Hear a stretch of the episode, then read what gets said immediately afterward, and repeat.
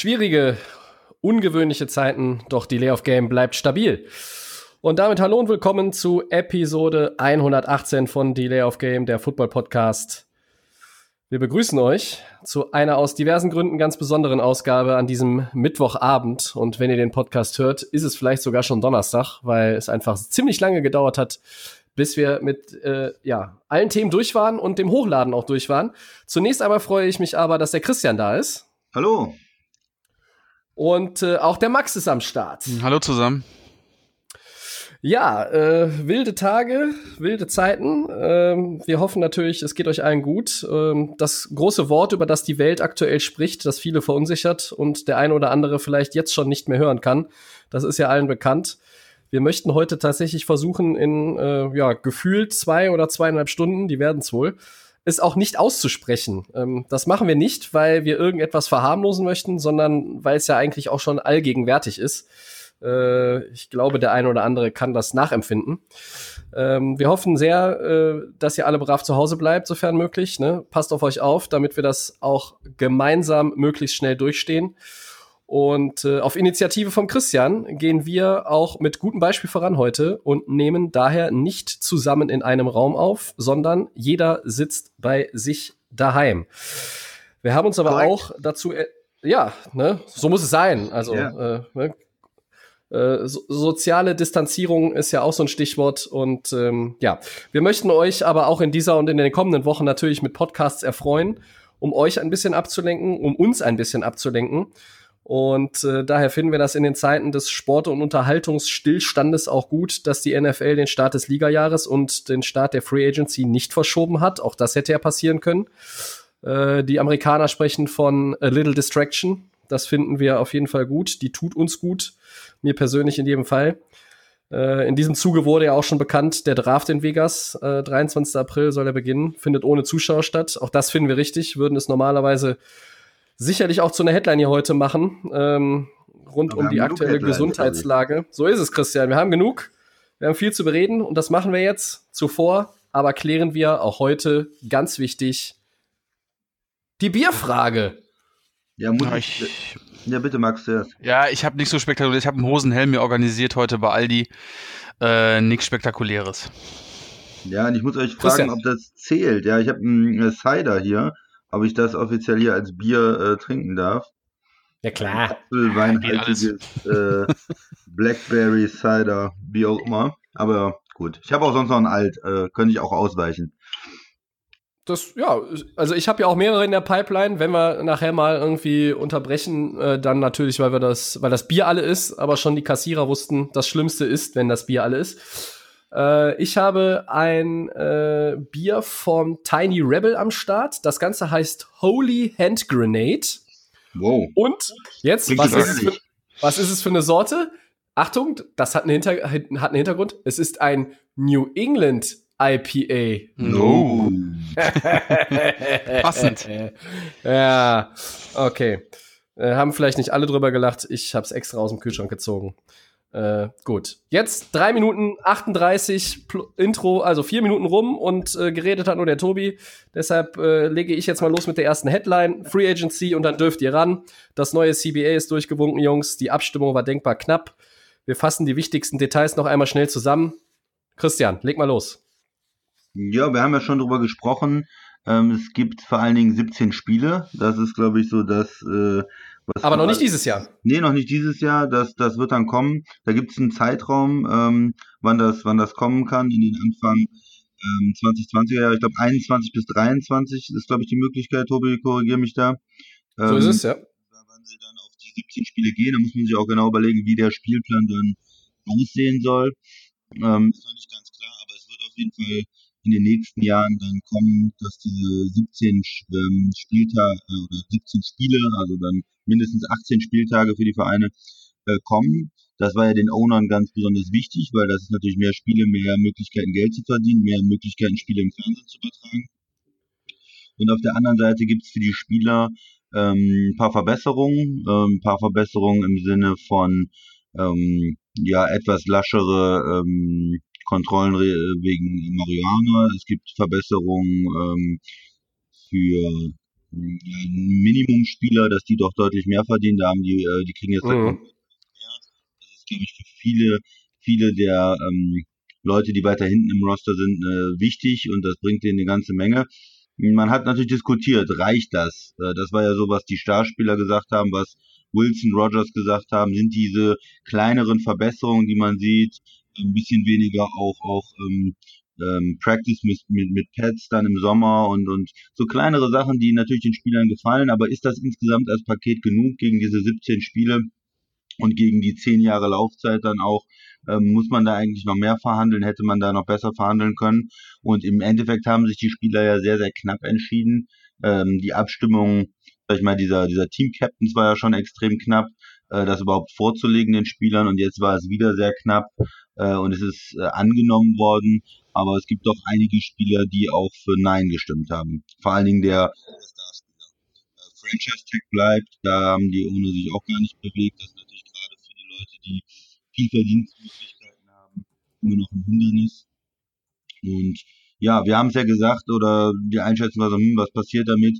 Und ja, die Idee war, wahrscheinlich wird es kommen durch die Spieler, weil die auch nicht irgendwie da rein wollen. Tobi, ich glaube, du hattest ja gedacht, es gibt vielleicht nochmal eine, eine Runde Verhandlungen.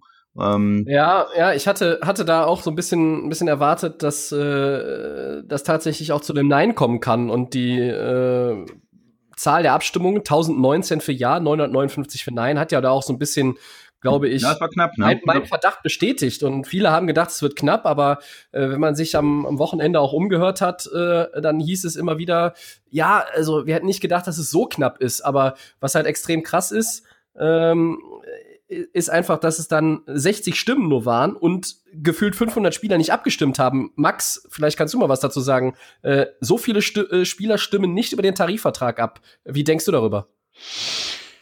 Ja, du hast es ja schon erwähnt, die, die Zahlen hast du ja gerade auch genannt. Ähm, 1019 zu 959 Stimmen ist relativ knappes Ergebnis. Ähm, Chris hat die Einzelheiten ja schon äh, in den Raum geworfen. Ah, ich meine, bei so einem, bei so einem CBA gibt's natürlich äh, eine ganze Menge Sachen, die ähm, geregelt werden. Das waren jetzt nur mal so die paar Sachen, wo die Spieler, glaube ich, am meisten auch drüber gesprochen haben oder von ein paar Sachen, die man so am meisten mitbekommen hat. Ne? Komplett gelesen hat es, glaube ich, von uns noch keiner.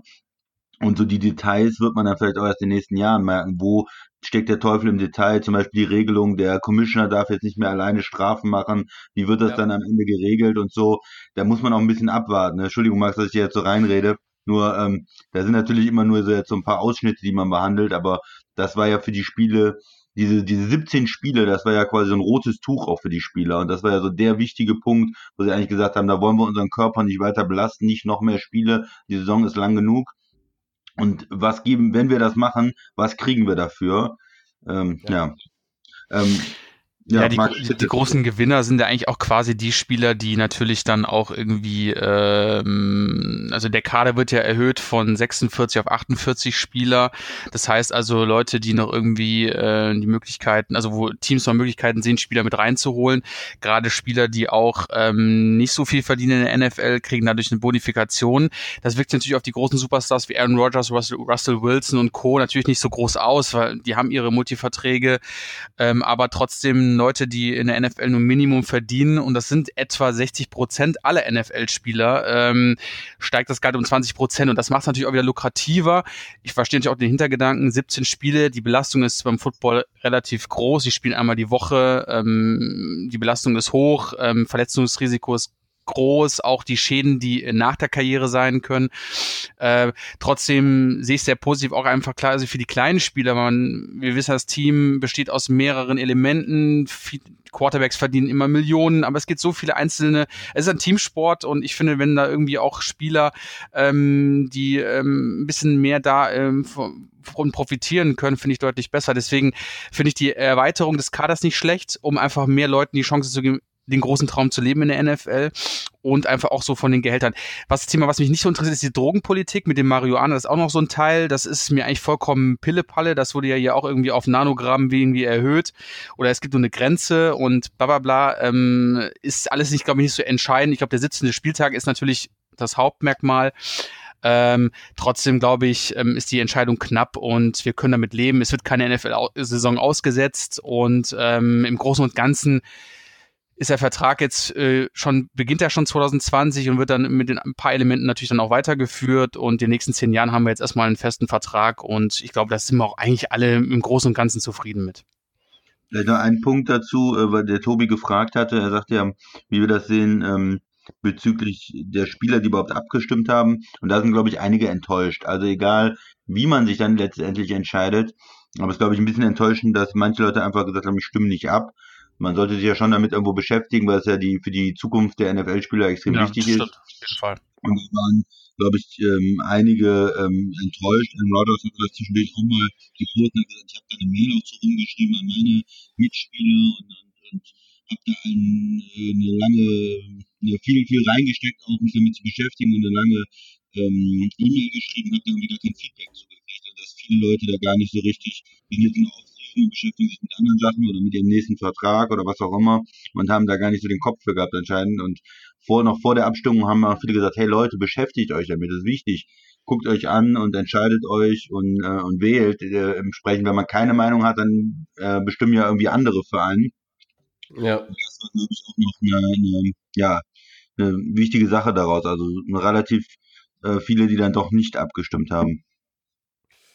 Also ich war da schon auch sehr überrascht, dass so viele nicht abgestimmt haben, aber letzten Endes, ähm, ja, wir freuen uns darüber, dass das äh, CBA durch ist. Einerseits, ich habe ja so ein bisschen äh, mich auch kritisch geäußert in den vergangenen Wochen, weil ich sage, okay, 17 äh, Regular Season Games und 14 Teams in den Playoffs äh, statt 12, was übrigens auch schon ab dieser Saison so sein wird, gefällt mir nicht, aber äh, letztlich, ja, äh, wie allen, denen es nicht gefällt äh, oder die sich damit noch nicht anfreunden können, dem bleibt nichts anderes übrig. Es ist jetzt durchgewunken, es, es ist nun mal jetzt einfach so und dann müssen wir äh, das akzeptieren und ähm, ich bin gespannt, äh, wie du vorhin schon sagtest, Christian, was dann noch rauskommt. Äh, vielleicht in den nächsten Jahren. Der Teufel steckt immer im Detail bei solchen Sachen. Ähm, aber äh, gut ist natürlich jetzt erstmal für den Football-Fan, das sind wir ja auch alle, äh, die nächsten zehn Jahre sind gesichert. Da ist jetzt äh, eigentlich kein Lockout, der da irgendwo droht. Ähm, die Practice Squads werden auch noch größer, haben wir vielleicht äh, heute auch noch nicht erwähnt. Also, das ist alles erst einmal erfreulich. Und wenn keiner mehr was zu dem Thema hat, dann lassen wir jetzt CBAs und ja, alles andere erst einmal beiseite und stürzen uns auf die Free Agency. Habt ihr Einwände? Nee, lass uns starten. Nee, bitte, bitte, bitte, bitte. Gut. Ja, dann habe ich die Ehre, etwas zu verkünden oder einzuleiten. Verkündet ist es ja schon längst, aber etwas einzuleiten im Podcast, was ich nie für möglich gehalten hätte, dass ich das mal einleite. Eine Ära, wenn nicht die Ära schlechthin, geht nämlich zu Ende. Alle haben es schon mitbekommen. Tom Brady, Mr. Ziege, Goat, wie auch immer. Er verlässt die Patriots und wechselt zu den Denver Bay Buccaneers. Ein Wahnsinn. So, zwei Fragen an euch. Was hat eurer Meinung nach dazu geführt, dass er New England verlässt? Und was geht für Brady bei den Bucks in 2020? Ich starte einfach mal. Ich sag mal so. Also, ich glaube, also das ist wirklich die News überhaupt. Seit, glaube ich, seitdem ich Football gucke, seitdem ihr Football schaut, dieser Mann hat uns eigentlich die ganze Zeit begleitet. 20 Jahre bei den Patriots, eine, eine Wahnsinnskarriere. Er hat es ja über Instagram, über Twitter verkündet, dass er kein Patriot mehr sein möchte. Ähm, er dankt der ganzen Organisation, ähm, auch Robert Kraft und natürlich Belichick. Ähm, mich hat es natürlich auch gewundert, weil ähm, die Tobi hat es ja auch öfters gesagt, ich habe es gesagt, ähm, äh, dass wir ähm, gedacht haben, okay, der Mann bleibt einfach in, in New England. Ähm, der wird da seine Karriere beenden und äh, wird auch da dann auch zurücktreten. Aber es ist anders. Er hat sich jetzt entschieden, ähm, die Organisation zu verlassen. Ähm, er ist ja, glaube ich, jetzt 42, wenn ich mich nicht täusche, 43, 42. Ähm, wollte noch bis 45 spielen und ähm, er, er macht so gerade so ein bisschen den, den Peyton Manning Move und zwar, ähm, er will noch mal schauen, ob er mit einer anderen Organisation ähm, noch mal vielleicht einen Super Bowl gewinnen kann, ob er da noch mal Erfolge feiern kann. Nicht in der Kombination mit, äh, mit Bill Belichick, weil das haben haben wir 20 Jahre lang gesehen, ähm, sondern er hat es, glaube ich, für sich entschieden. Ähm, es werden die Tampa Bay Buccaneers, es waren ja die Chargers noch im, äh, im Gespräch, aber die Buccaneers haben ja, glaube ich, jetzt alles dafür getan, um den Mann jetzt äh, zu bekommen. Ähm, mich also ich kann es mir noch gar nicht vorstellen, als Fan ihn in einem anderen Helm zu sehen, gerade auch nicht bei den Buccaneers. Also das ist auch irgendwie für mich gar nicht das Team, wo ich mich mit ihm vorstellen kann, könnte. Man muss erstmal die Saison abwarten. Äh, ich finde sein Move aber nicht schlecht. Ähm, da vielleicht komme ich gleich nochmal dazu, da könnt ihr gleich nochmal was sagen, ähm, warum er vielleicht die, äh, gut reinpassen äh, wird zu den Buccaneers. Aber ist natürlich äh, einfach Wahnsinn, dass wir das erleben können, äh, dass er nochmal irgendwo anders äh, spielt. Und äh, ich glaube, die Entscheidung ist ihm nicht schwer, äh, nicht leicht gefallen. Ähm, ich denke mal, da ähm, hat, glaube ich, in, in dem Team nicht mehr das gesehen, was er sich vielleicht vorgestellt hat. Ähm, vielleicht wurden ihm auch intern nicht die Optionen mehr, äh, werden ihm nicht mehr geboten, die er vielleicht sich vorstellt, um vielleicht mit dem Team nochmal erfolgreich zu werden. Äh, oder äh, ihr könnt, ja, ihr könnt ja gerne mal, äh, Christian, vielleicht mal irgendwas sagen. Ja. Ähm, wie siehst du das? ich kann ähm, auch mal sagen, wo, klar. Mal raus, ähm, wie siehst du das, wie Brady da die Entscheidung äh, gefallen hat oder warum er jetzt wechselt? Ja, ich glaube, es, ähm, man hat immer gedacht, Tom Brady ist ein anderer Fall. Äh, die Patriots sind ja immer so vorgegangen, dass äh, Bill Belichick auch gesagt hat, Spieler sind ersetzbar und ich äh, gebe lieber einen Spieler ein Jahr zu früh oder zu spät ab und äh, wir gucken immer auf den Wert auch, auch wenn es ein guter Spieler ist, wenn der zu teuer wird, wenn der Vertrag zu hoch ist, wir geben den ab, wir gucken nach Draft Picks und wir führen diese Organisation immer Team First. Es gibt keine Ausnahmen eigentlich. Und man dachte man, ja gut, ja, okay, das sagt er, aber Ähm, Tom Brady, das ist der, der GOAT. Und da gibt es eine Ausnahme. Und mit dem haben sie auch immer mal Verträge gemacht. Und er hat auf Geld verzichtet. Und dann gab es ja auch letztes Jahr nochmal eine Erhöhung. Und dann dachte man irgendwie, ja gut, okay, die werden sich schon einigen. Und er wird eigentlich immer da bleiben. Er ist so eine Ikone und hat auch äh, mit dem mit dem Robert Kraft ja irgendwie äh, da noch ein Verhältnis, also über den, nicht nur das Verhältnis zum Coach, General Manager, sondern auch zum Owner, wenn du über so viele Jahre ähm, der Quarterback bist. Ja, aber es war dann am Ende doch so, dass er sich irgendwo nicht so gewertschätzt gefühlt hat, glaube ich, dass es auch mit dem Geld so eine Frage war. Mehrjähriger Vertrag, nein. Ähm, richtig viel Geld, nein.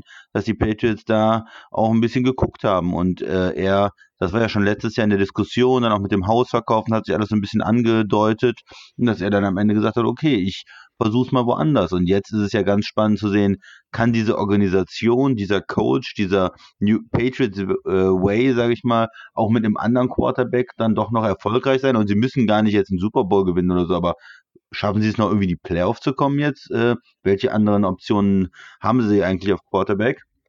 Und auf der anderen Seite kann denn Tom Brady außerhalb mit seinem jetzt äh, doch äh, mit seinem fortgeschrittenen Alter ja außerhalb dieser Struktur Patriots erfolgreich sein?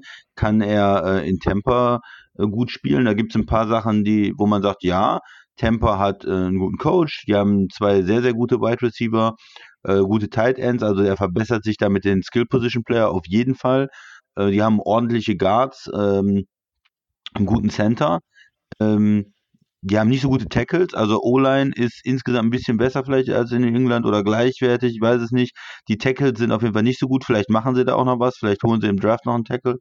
Ähm, und dann ist natürlich die Defense, die waren letztes Jahr, haben sie sich stark verbessert äh, im Gegensatz zu den Jahren davor. Ich bin immer noch nicht so richtig überzeugt von der Defense. Ähm, sie hatten jetzt wieder ein paar Free Agents, sie müssen ein bisschen umstellen. Ähm, ich weiß es nicht, ob es für mich wirklich ähm, so ein Playoff-Team ist. New Orleans ist in der Division, das ist natürlich auch eine, ein starkes Team, mh, hm, aber ich sag mal, sie kommen natürlich äh, als ein 10-6 oder L5-Team, wenn sie sich in der Defense noch ein bisschen verbessern können, auch in Frage. Und die Offense, äh, man muss das natürlich zusammenfassen, dann Coach, Quarterback, wie passt das dann zusammen? Ähm, äh, ja, die haben ja einen sehr riskanten Spiel, äh, Spielstil auch ähm, gehabt, Tampa letztes Jahr. Und Tom Brady ist ja eher der, der mit kurzen Pässen arbeitet, systematisch übers Feld geht, nicht so die Risiko, die tiefen Pässe sucht die ganze Zeit, vielleicht auch nicht mehr so den Arm hat. Und ähm, ja, Bruce Arians, der lässt ja gerne äh, dieses risikoreiche, tiefe Passspiel auch ähm, spielen. Und da muss man mal gucken, wie das Ganze dann zusammenpasst. Ich bin sehr gespannt. Ich habe es nicht erwartet. Und ich fand, ähm, ich finde es ein absolut interessanter Move. Ähm, aber so richtig vorstellen kann ich mir Tom Brady in Tampa noch nicht. Und dass äh, die erfolgreich sind und in den Super Bowl kommen oder so, kann ich mir irgendwie Stand heute auch noch nicht so richtig vorstellen. Aber vielleicht wird man da auch eines Besseren belehrt, weil ein Upgrade auf Quarterback bringt extrem viel. Und jemanden, der 30 Interception hat, auszutauschen, bringt, glaube ich, auch eine Menge. Hm.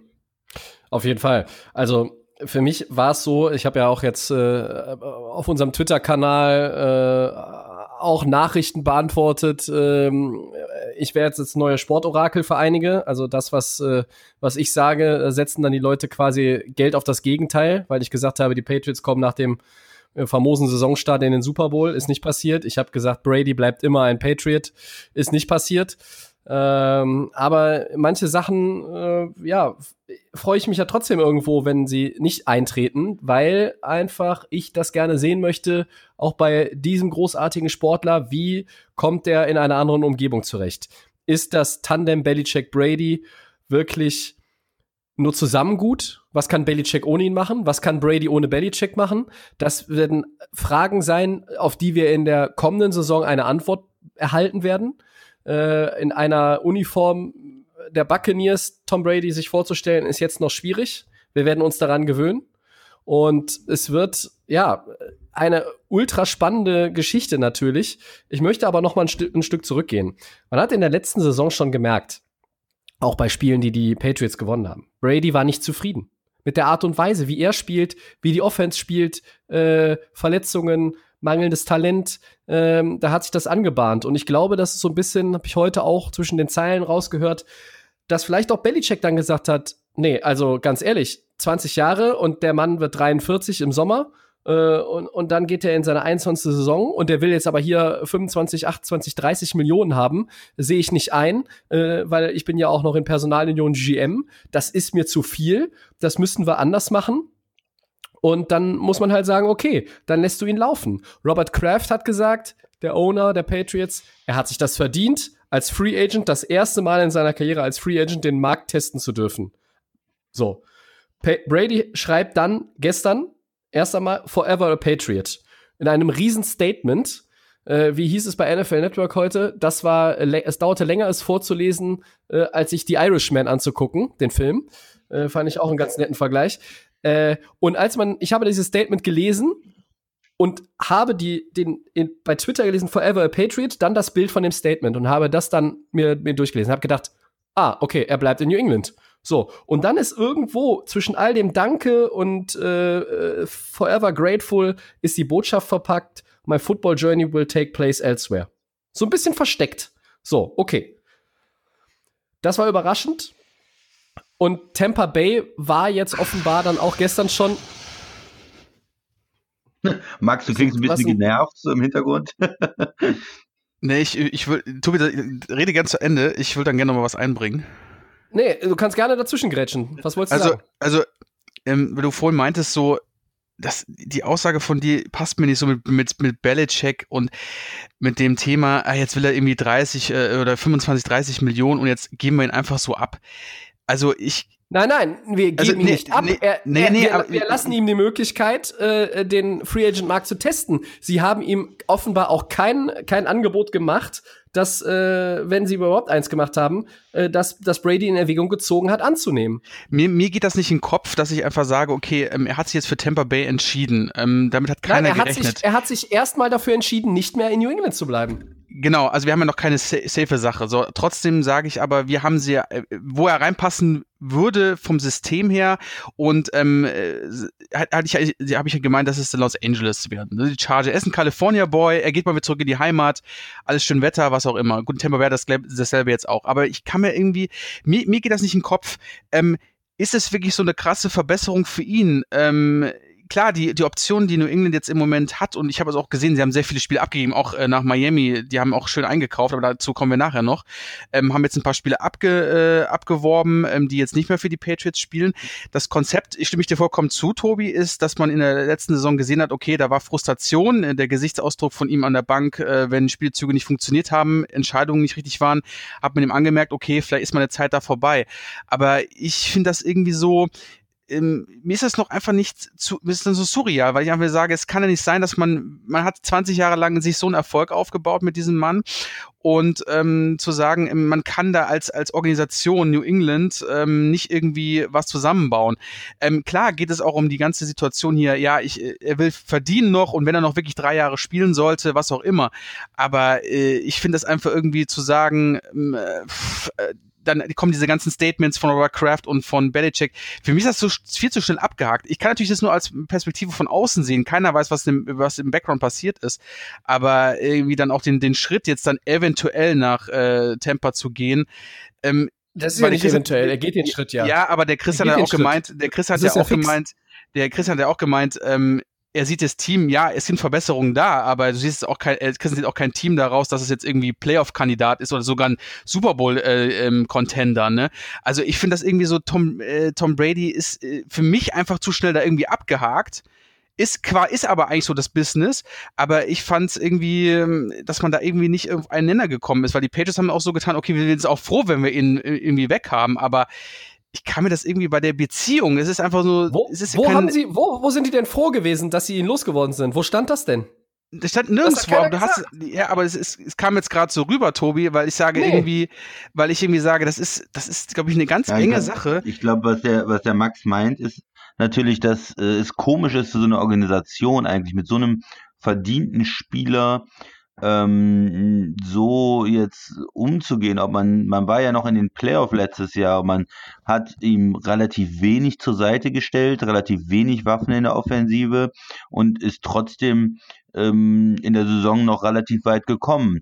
Und dass man da nicht hingeht und sagt, okay, wir hatten so viel Erfolg zusammen, wir probieren es nochmal, wir holen nochmal Receiver im Draft, im Trade, wir holen vielleicht einen Tight End und versuchen mit Tom Brady noch einen weiteren Titel zu gewinnen.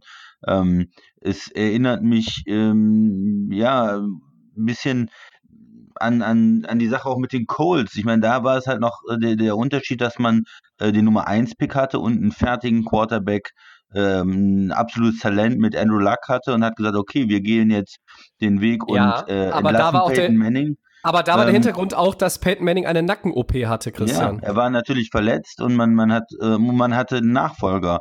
Ähm, und jetzt hier ist es noch irgendwie, und dann waren am Ende alle damit auch zufrieden, weil die Colts-Fans hatten dann irgendwann ihren, also jetzt nicht sofort, aber dann nach, nach einiger Zeit hatten einen Nachfolger, einen jungen Quarterback und Peyton Manning hatte in Denver aber auch die Chance, ähm, wieder äh, nochmal einen Super Bowl zu gewinnen jetzt in der Situation, ich glaube, die Patriots, wenn ich Patriots-Fan wäre, ich wüsste jetzt gar nicht, wo mir der Kopf steht. Der Tom Brady ist weg, er ist einfach so gegangen. Man hat keinen Nachfolger jetzt direkt.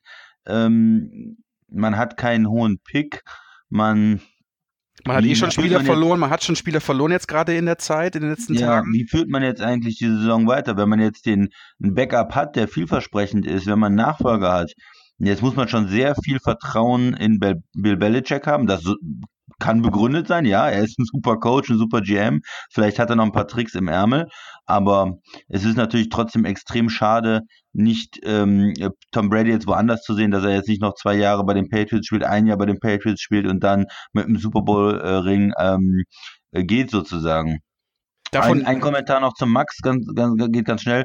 Also, weil du gesagt hast, kein Playoff-Contender. Ich glaube, ich kann mir schon vorstellen, je nachdem, was im Draft passiert ja. und wie die Defense sich entwickelt, dass ähm, Tampa auch in die Playoffs kommt. Ich würde nur sagen, ich sehe sie nicht im Super Bowl. Also, das, das ist, ist okay. So, dass man ja, sagt, wie gesagt, ich habe jetzt vielleicht ein ähm, bisschen so hochgenommen, aber ne? trotzdem sage ich immer, äh, die ähm, Verbesserung für ihn ist zwar deutlich jetzt besser, aber ich bin halt irgendwo auch nicht in dem Verständnis von New England, weil ich jetzt einfach sage, mit der, mit dem Schritt, du gibst Brady ab und ähm, äh, wie gesagt, ich habe Tobi jetzt wie du auch schon vorhin gesagt hattest mit dem Thema, okay, ist es wirklich so? Die haben gesagt, er hat dann gesehen, es ist vielleicht zu viel Geld und wir geben ihn einfach frei. Vollkommen richtig. Trotzdem sage ich immer, bin ich einfach nur sehr überrascht, was diese Organisation in den letzten 20 Jahren geleistet hat. Du bietest keine Optionen, was Spieler angeht. Ähm, du hast schon sowieso die letzten Jahre Probleme. Du bist aber trotzdem, trotzdem erfolgreich. Du bist, glaube ich, 12-4 oder was auch immer warst letzte Saison. Du bist weit gekommen. Du bist jetzt nur im Wildcard-Game ausgeschieden. Trotzdem aber hast du das Problem jetzt, was ist mit der Franchise sowieso? Und ähm, da hat Brady natürlich den deutlich leichteren Einstieg, wenn er sich jetzt nach Tampa Bay geht, um vielleicht weiterhin erfolgreich zu sein in New England. Sage ich ganz ehrlich, das ist schwer, jemanden zu finden, der diesen Job übernimmt bezüglich Quarterback. Du hast in der Free Agency schon einige wichtige Spieler verloren ähm, und du hast das Problem jetzt, der Coach kann es allein nicht machen. Und da ist natürlich jetzt äh, für mich das so ein unverständlich, wo ich sage, das kann eigentlich, oder würde ich auch, äh, ich bin kein Patriots-Fan und ich bin auch froh, dass er aus meiner Division raus ist, aber wenn ich ein Fan wäre äh, äh aus Boston, äh, die, äh, da würde ich sagen, was ist mit euch los? Und das ist einfach so, für mich kommt das so ein bisschen als mit den ganzen Twitter und mit dem ganzen Instagram so alles so absolut herzlos ähm, vielleicht ist es nicht so, aber so für mich als Außenstehenden, auch vielleicht der sich wenig mit Football beschäftigt, so, ah, jetzt ist er mal weg. Und jetzt müssen wir einfach gucken. Und du hast keinen Plan B im Moment nicht. Und äh, es sind zwar noch ein paar Quarterbacks in der Free Agency möglich und du kannst ja auch irgendwie im, im, im Draft was machen. Aber wir reden hier von einer Dynastie und von einer Verbindung, die wir seit 20 Jahren kennen zwischen dem Imperator und dem Goat. Und ich finde das, ich finde das einfach so ein bisschen so, ähm, für mich ist das immer noch surreal, weil, dass wir uns damit beschäftigen, dass der wirklich woanders hingeht. Das ist jetzt passiert und er wird in Tampa sein und äh, Playoffs ja, kann sein, was auch immer. Super Bowl denke ich auch nicht, aber trotzdem ist es einfach so unvorstellbar und mit dem ganzen gequasselt hier im Statement, danke hier, danke da. Ich finde das schon irgendwo, äh, ist, ihr wisst schon, was ich meine, aber es ist einfach für mich surreal und das ist einfach nicht Ja, ich verstehe, was ihr meint. Der Punkt ist aber, wir, wir können ja, wir können ja nur quasi von vorne da drauf gucken. Wir haben keinen Blick hinter die Kulissen von hier aus. Und meine zwei Cents zu der vom Max aufgebrachten Thematik ist folgende. Ich glaube, dass dieser Gedanke, sich zu verabschieden, bei Brady schon im Laufe der vergangenen Saison gereift ist. Man hatte natürlich eine gute Saison gespielt, aber er hat auch gesehen, ähm, es wird zunehmend schwerer. Ja, äh, jetzt habe ich eine habe ich Möglichkeit zum ersten Mal in meiner Karriere zu sagen, okay, ich gehe woanders hin, ich mache etwas Neues zum ersten Mal, seit ich in dieser Liga Quarterback bin. Eine eine unvorstellbare Situation eigentlich immer. Ähm, äh, ich glaube, klar, wenn jetzt irgendwo jemand 30 Millionen für, von Temper äh, pro Jahr kriegt, dann sagt er dazu nicht nein. Das ist ja auch ganz gut. Er hätte, hätte sicherlich auch irgendwo, irgendwo für, für weniger Geld gespielt oder würde für weniger Geld spielen, auch bei den Patriots. Aber ich glaube, dass die Situation so war, das ist zumindest meine Vermutung, dass Brady erkannt hat, okay, hier passiert tatsächlich zu wenig äh, oder der Plan, den Belichick hat und verfolgt, äh, den möchte ich vielleicht nicht mitgehen, dass vielleicht zwischen den beiden auch im Verhältnis irgendwas dazu geführt hat, dass Brady sagt, okay, äh, ich breche die Zelte ab. Das ist schon mal sicher. Ähm, auch wenn ich das natürlich nicht äh, so früh jetzt irgendwie nach dem Playoff aus oder äh, kurz nachdem der Super Bowl gespielt wurde, dann kommuniziere, sondern ich warte auf einen späteren Zeitpunkt. Der war jetzt am Dienstag.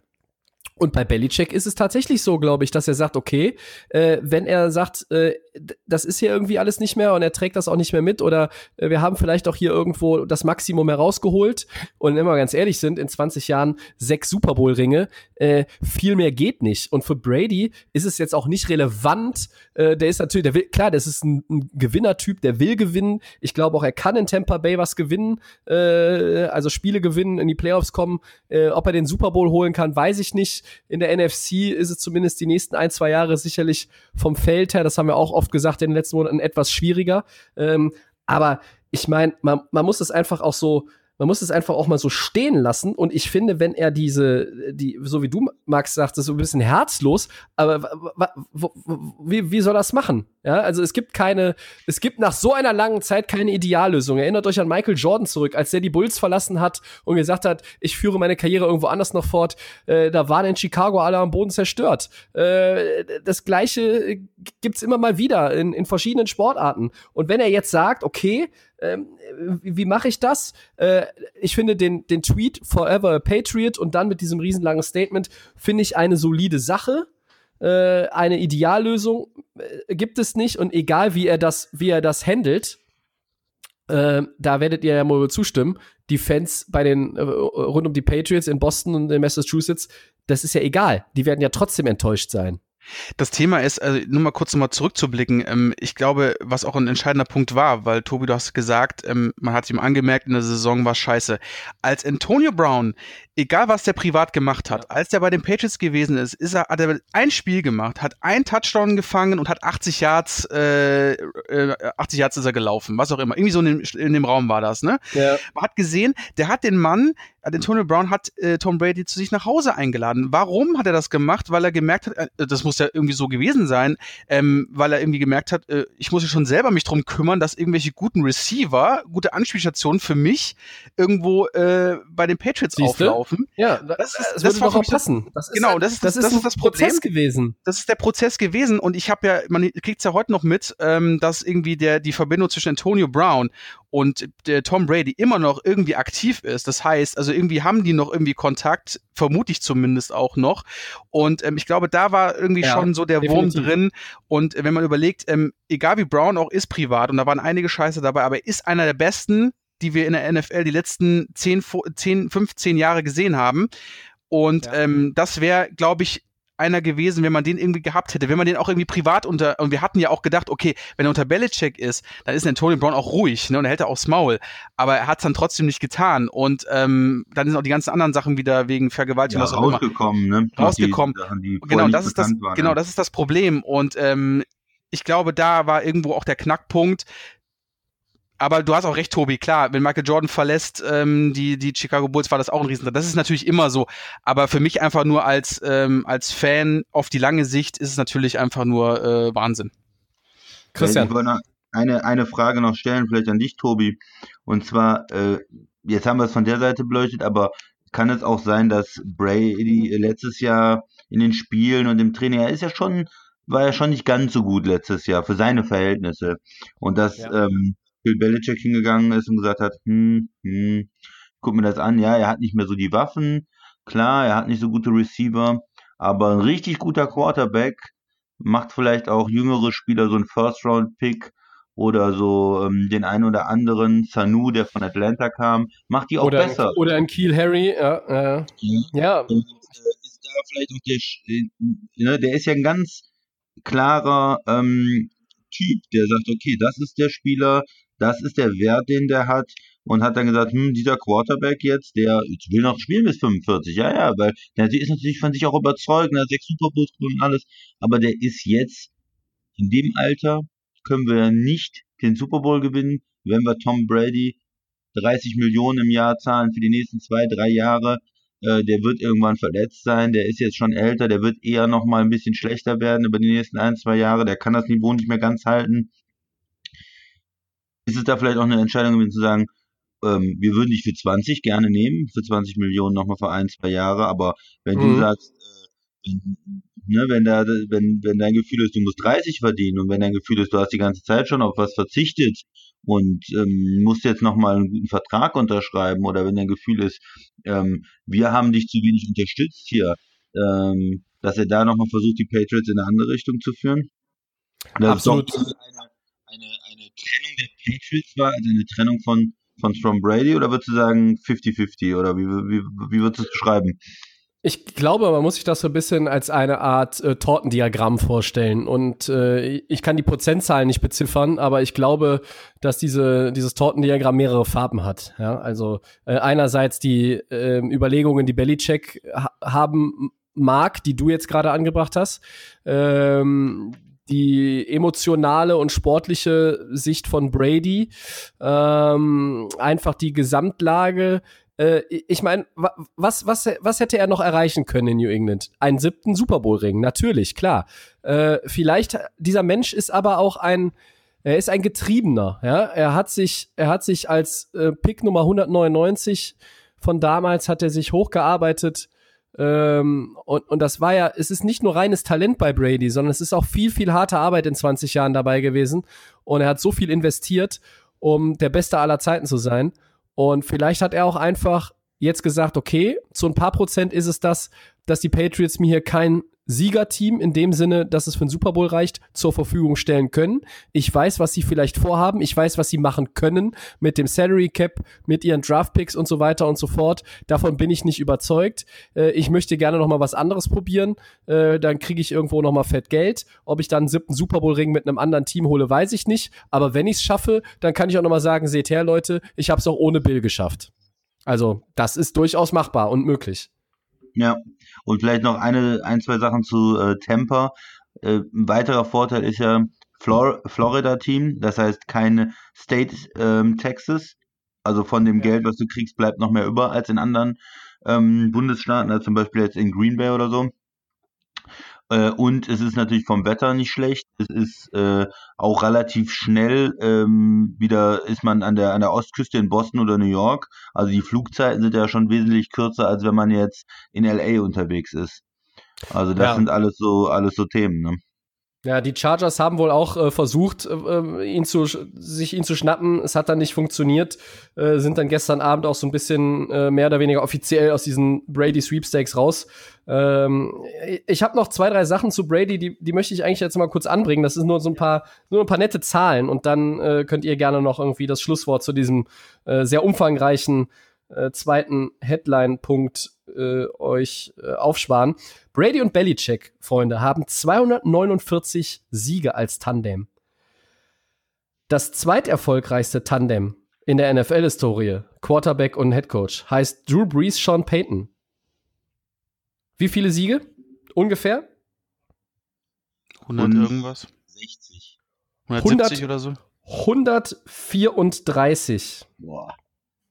Und dann kommen, dann kommen Big Ben und Tomlin mit 123. So. Äh, dann habe ich noch einen. Kein Starting Quarterback in der NFL-Historie hat mehr Spiele als Brady gewonnen. Okay, nicht überraschend. Zugleich hat aber auch keine Franchise eine schlechtere Winning Percentage in ihrer Historie als die Tampa Bay Buccaneers. Und jetzt kommt der Knaller. Tom Brady hat 283 Spiele als Starter bestritten. Er könnte weitere 283 absolvieren, was er nicht mehr tun wird. Er könnte alle 283 verlieren und er persönlich hätte immer noch eine bessere Winning Percentage als die Tampa Bay Buccaneers jetzt. Wahnsinn. Ja, das ist eine nette Statistik. Ja? Also nur mal, um ein bisschen äh, Dimension da noch äh, in Zahlen reinzubringen. Und äh, ein kleiner Punkt noch von mir. Ähm, er spielt nicht gegen New England im kommenden Jahr, aber auf dem Schedule für 2021 ist das die Überkreuzdivision. Äh, da würde er nach Foxborough zurückkommen. Äh, und diese Saison hätten wir zwei Duelle gegen Drew Brees im Angebot und unter anderem Spiele gegen die Herren Rogers und Mahomes. Das klingt doch geil. Ja, plus natürlich auch noch Duelle mit Matt Ryan in der Division. Ähm, das ist, ist und, schon, schon ein paar Quarterback-Duelle dabei. Carolina, und in Carolina kommt noch ein neuer dazu, dazu später mehr. Äh, aber was jetzt die Aussichten für die Tampa Bay Buccaneers sind, ähm, das sparen wir uns dann auf, wenn wir irgendwann einmal durch die Liga und zurück fortsetzen. Denn die Division hatten wir noch nicht. Ha! Haben wir das gut getimt. äh, yeah. Ja. So. Wir könnten Wahnsinn. eigentlich eine ganze, ganze Ausgabe über Brady machen, ja. aber äh, wir schließen dieses äh, Thema jetzt erst einmal. Genau, aber man muss es ja auch so behandeln, weil es ist äh, der beste Quarterback aller Zeiten, der jetzt das Team wechselt. Ne? Also es ist ja, ja jetzt auch wie es mit den, wie es mit den Patriots weitergeht, äh, die Division hatten wir schon abgehakt. Äh, sie haben Stittim, äh, den Viertrunden-Pick äh, äh, von neulich, der äh, wird von Belichick sehr gelobt. Ich weiß nicht, ob sie das Ruder in seine Hände legen wollen. Ähm, ich glaube nicht, dass sie jetzt sehr aggressiv in der Free Agency äh, noch werden in den nächsten Tagen. Äh, ich könnte mir auch vorstellen, dass sie Richtung Draft gucken oder dann noch ein bisschen später entscheiden. Ähm, aber je nachdem, wer der Quarterback ist, glaube ich, äh, um das auch nochmal auf, aufzugreifen, was ihr gesagt habt, ist, ist es auch noch irgendwo ein Team, das, das um die Playoffs spielt. Definitiv. Ja, wenn der man Max die Defense so, ja, nein, nein, ich widerspreche nicht. Ich würde sagen, man, man muss immer noch, äh, gerade die Division bei mir, muss man immer noch die Patriots immer auf dem, auf dem Schirm haben. Ähm, ist sie trotzdem irgendwie im Moment, wenn da nichts Großes mehr kommt, nur auf der Nummer zwei. Ähm, da könnte ich mir schon vorstellen, dass die Bills da an denen vorbeiziehen werden und die Division vielleicht dann ja, leiten. Also Division, Divisionsfavorit äh, heute, Christian, AFC East, ich sag Bills. Ja, ich bin auch bei den Bills im Moment. Ja, ja also definitiv. Solange wir nicht wissen, wer der Quarterback ist, äh, können wir das, glaube ich, hier an der Stelle mal sagen. Ähm, auch irgendwie surreal. Aber wa was ist äh, nicht surreal rund um das ganze Brady-Thema aktuell? Stimmt. Gut, ähm, wir haben heute so viele Headlines, glaube ich, dass wir äh, dringend neues Bier aus dem Kühlschrank holen müssen. Ähm, das machen wir mal ja, eben und dann geht's wir. weiter. Wir haben uns neues Bier geholt und machen auch gleich schon wieder weiter. Und zwar viel los in Dallas. Äh, Quarterback Dak Prescott erhält den Franchise-Tag und Wide Receiver Amari Cooper erhält einen neuen Fünfjahresvertrag. Wie bewerten wir die Entwicklung in Dallas? Tobi, hau mal raus. Ähm, ja, also mit Prescott und dem Long-Term-Deal, das wurde erstmal nichts und äh, da war ich jetzt am Ende auch nicht mehr überrascht Ähm, das, das Franchise-Tag sind 30 bis 33 Millionen. Ähm, und mehr wollten die Cowboys dem Quarterback offenbar auch nicht als Jahresgehalt im Long-Term-Deal bieten. Ne? Also kann man sicherlich sagen, okay, warum nicht? Äh, eigentlich müsste man auch hier Benchmark setzen und sagen, bestbezahlter Quarterback, denn jetzt ist es billiger als später, wenn dann Mahomes den neuen äh, Standard gesetzt hat. Und wenn Mahomes diesen Standard zum Beispiel setzen würde mit den Chiefs in diesem Jahr, ähm, dann würde das natürlich das Ganze nächstes Jahr teurer machen für die Cowboys. Und sicherlich auch nicht einfacher. Also weiß ich nicht, warum man nicht gesagt hat, okay, wir gehen jetzt hier auf 35, 36 Millionen. Äh, man kann immer argumentieren, anstelle von Doug Prescott hätte man auch 33 Millionen äh, nehmen können. Also ist auch eine nette Summe. Aber äh, hier will dann auch der, der Agent irgendwo seine, ja, die Interessen vertreten und sagen, hier ist der Value nicht hoch genug, wir wollen mehr, dann einigt man sich nicht. Und bevor es irgendwie natürlich so ist, dass der dann in vielen Listen an Nummer 1 gerankte Free Agent tatsächlich Free Agent wird, belegt man den am Montag noch schnell mit dem Franchise-Tag, bevor nämlich die Frist am Montagabend ab abläuft. Und dann äh, ist er, ja, möglicherweise sonst weg. Ähm, für Dallas ist es jetzt eine kurzfristig gute Lösung. Ich bin skeptisch, weil man hat ja zum Beispiel bei Kirk Cousins gesehen in, in Washington damals, das ist jetzt nicht immer so geil. Und dann macht man das vielleicht noch ein zweites Mal und dann ist der Kollege aber weg. Ja? Und ich glaube, dass das das Verhältnis zwischen Prescott und den Cowboys nicht verbessert. Ähm, vielleicht bleiben wir erstmal bei ihm und kommen danach zu Murray Cooper. Ähm, Christian, was meinst du?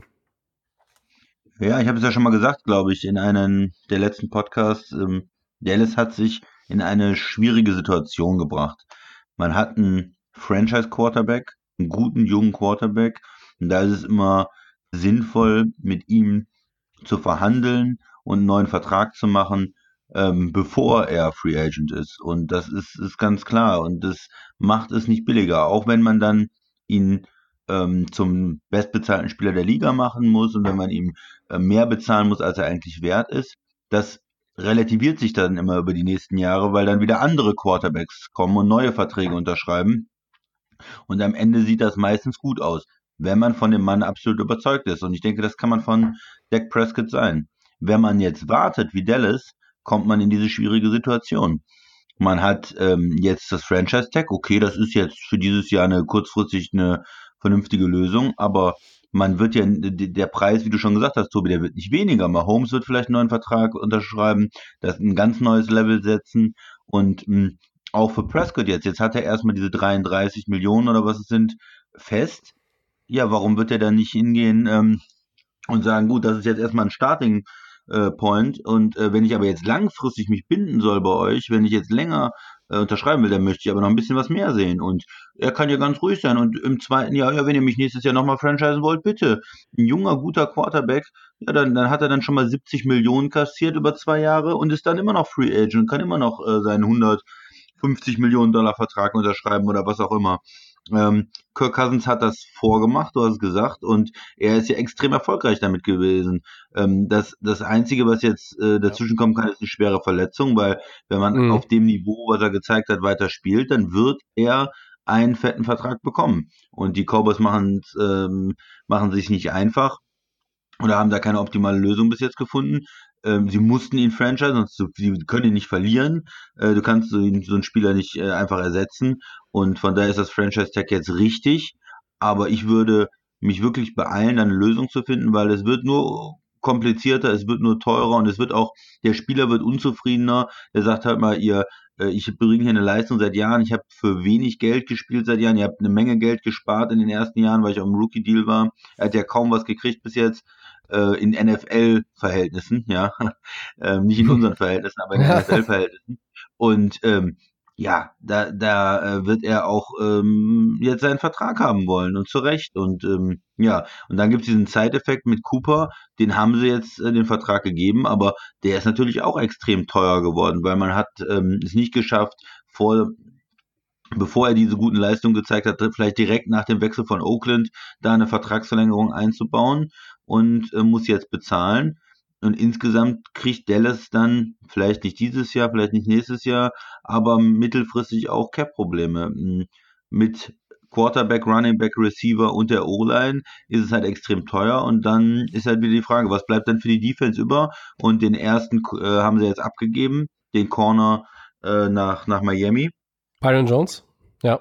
Ja, Jones. Und äh, den, das ist natürlich auch ein Spieler, der gute Leistung gezeigt hat, den man vielleicht äh, hätte auch gerne behalten. Aber wenn man jetzt dann auch noch ähm, Top of the Market Corner Deals äh, rausgibt, dann passt das natürlich irgendwann nicht mehr.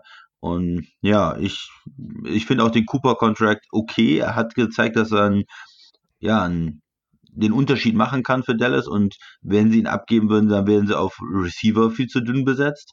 Aber es ist halt auch wieder ein Vertrag, der eine Menge Geld kostet und den man vielleicht, wenn man es clever angestellt hätte, ähm, irgendwo günstiger haben können. 100 Millionen für fünf Jahre, 60 sind garantiert, 20 Millionen Jahresgehalt also im Schnitt.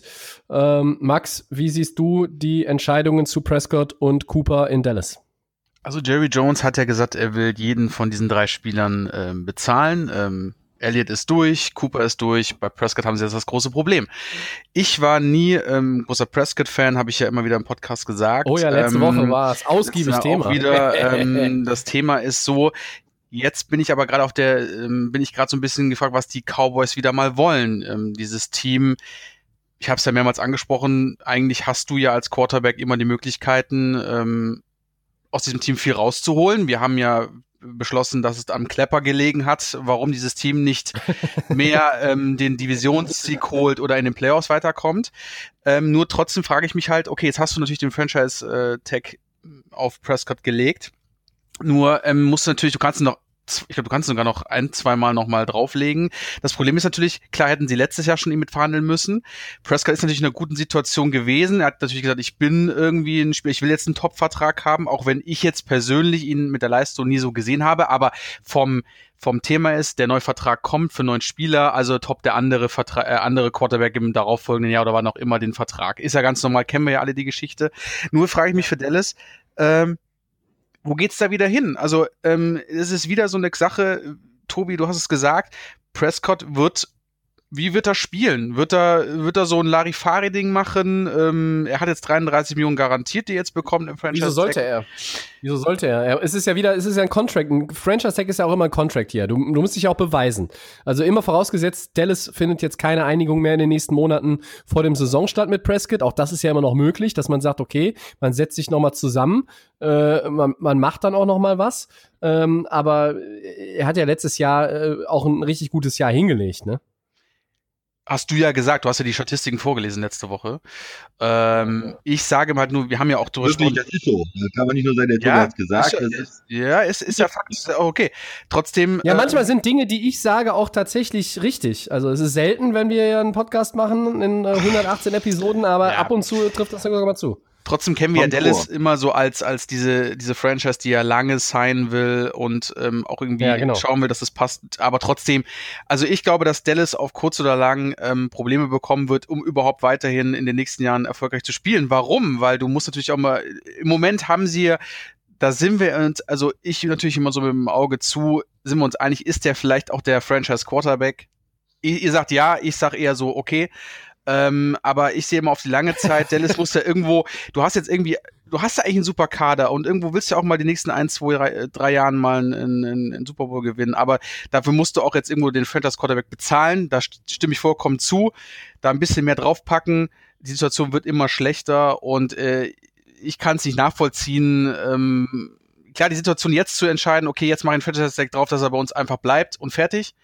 Aber auf die lange Frist baust du quasi immer drum auf und jetzt hast du wieder sogar so ein Puzzlestück wieder wegfallen lassen, weil du dich nicht, weil du dich mit dem Spieler nicht einigen kannst, um den jetzt richtig zu bezahlen. Und ich glaube, das wird die Franchise wieder so ein bisschen wieder nach hinten bringen, ohne dass ähm, mit solchen kleinen, mit so Kleinigkeiten, ähm, dass sie da nicht irgendwie wieder weiter nach vorne kommen. Also kann ich mir jetzt auch wieder mit solchen Situationen wieder nicht vorstellen. Du musst wieder den richtigen Mann finden, auch in der Zukunft, den richtigen Quarterback. Du hast jetzt wieder alles andere gemacht, aber setzt du dich da auch nicht hin und machst mit ihm das richtig, weil er meinte ja auch, ich zahle euch alle. Das war seine Ansage. Und da hat es jetzt dran gescheitert, ist natürlich dann auch wieder äh, schwach. Und das wird die Franchise wieder ein bisschen nach hinten hauen.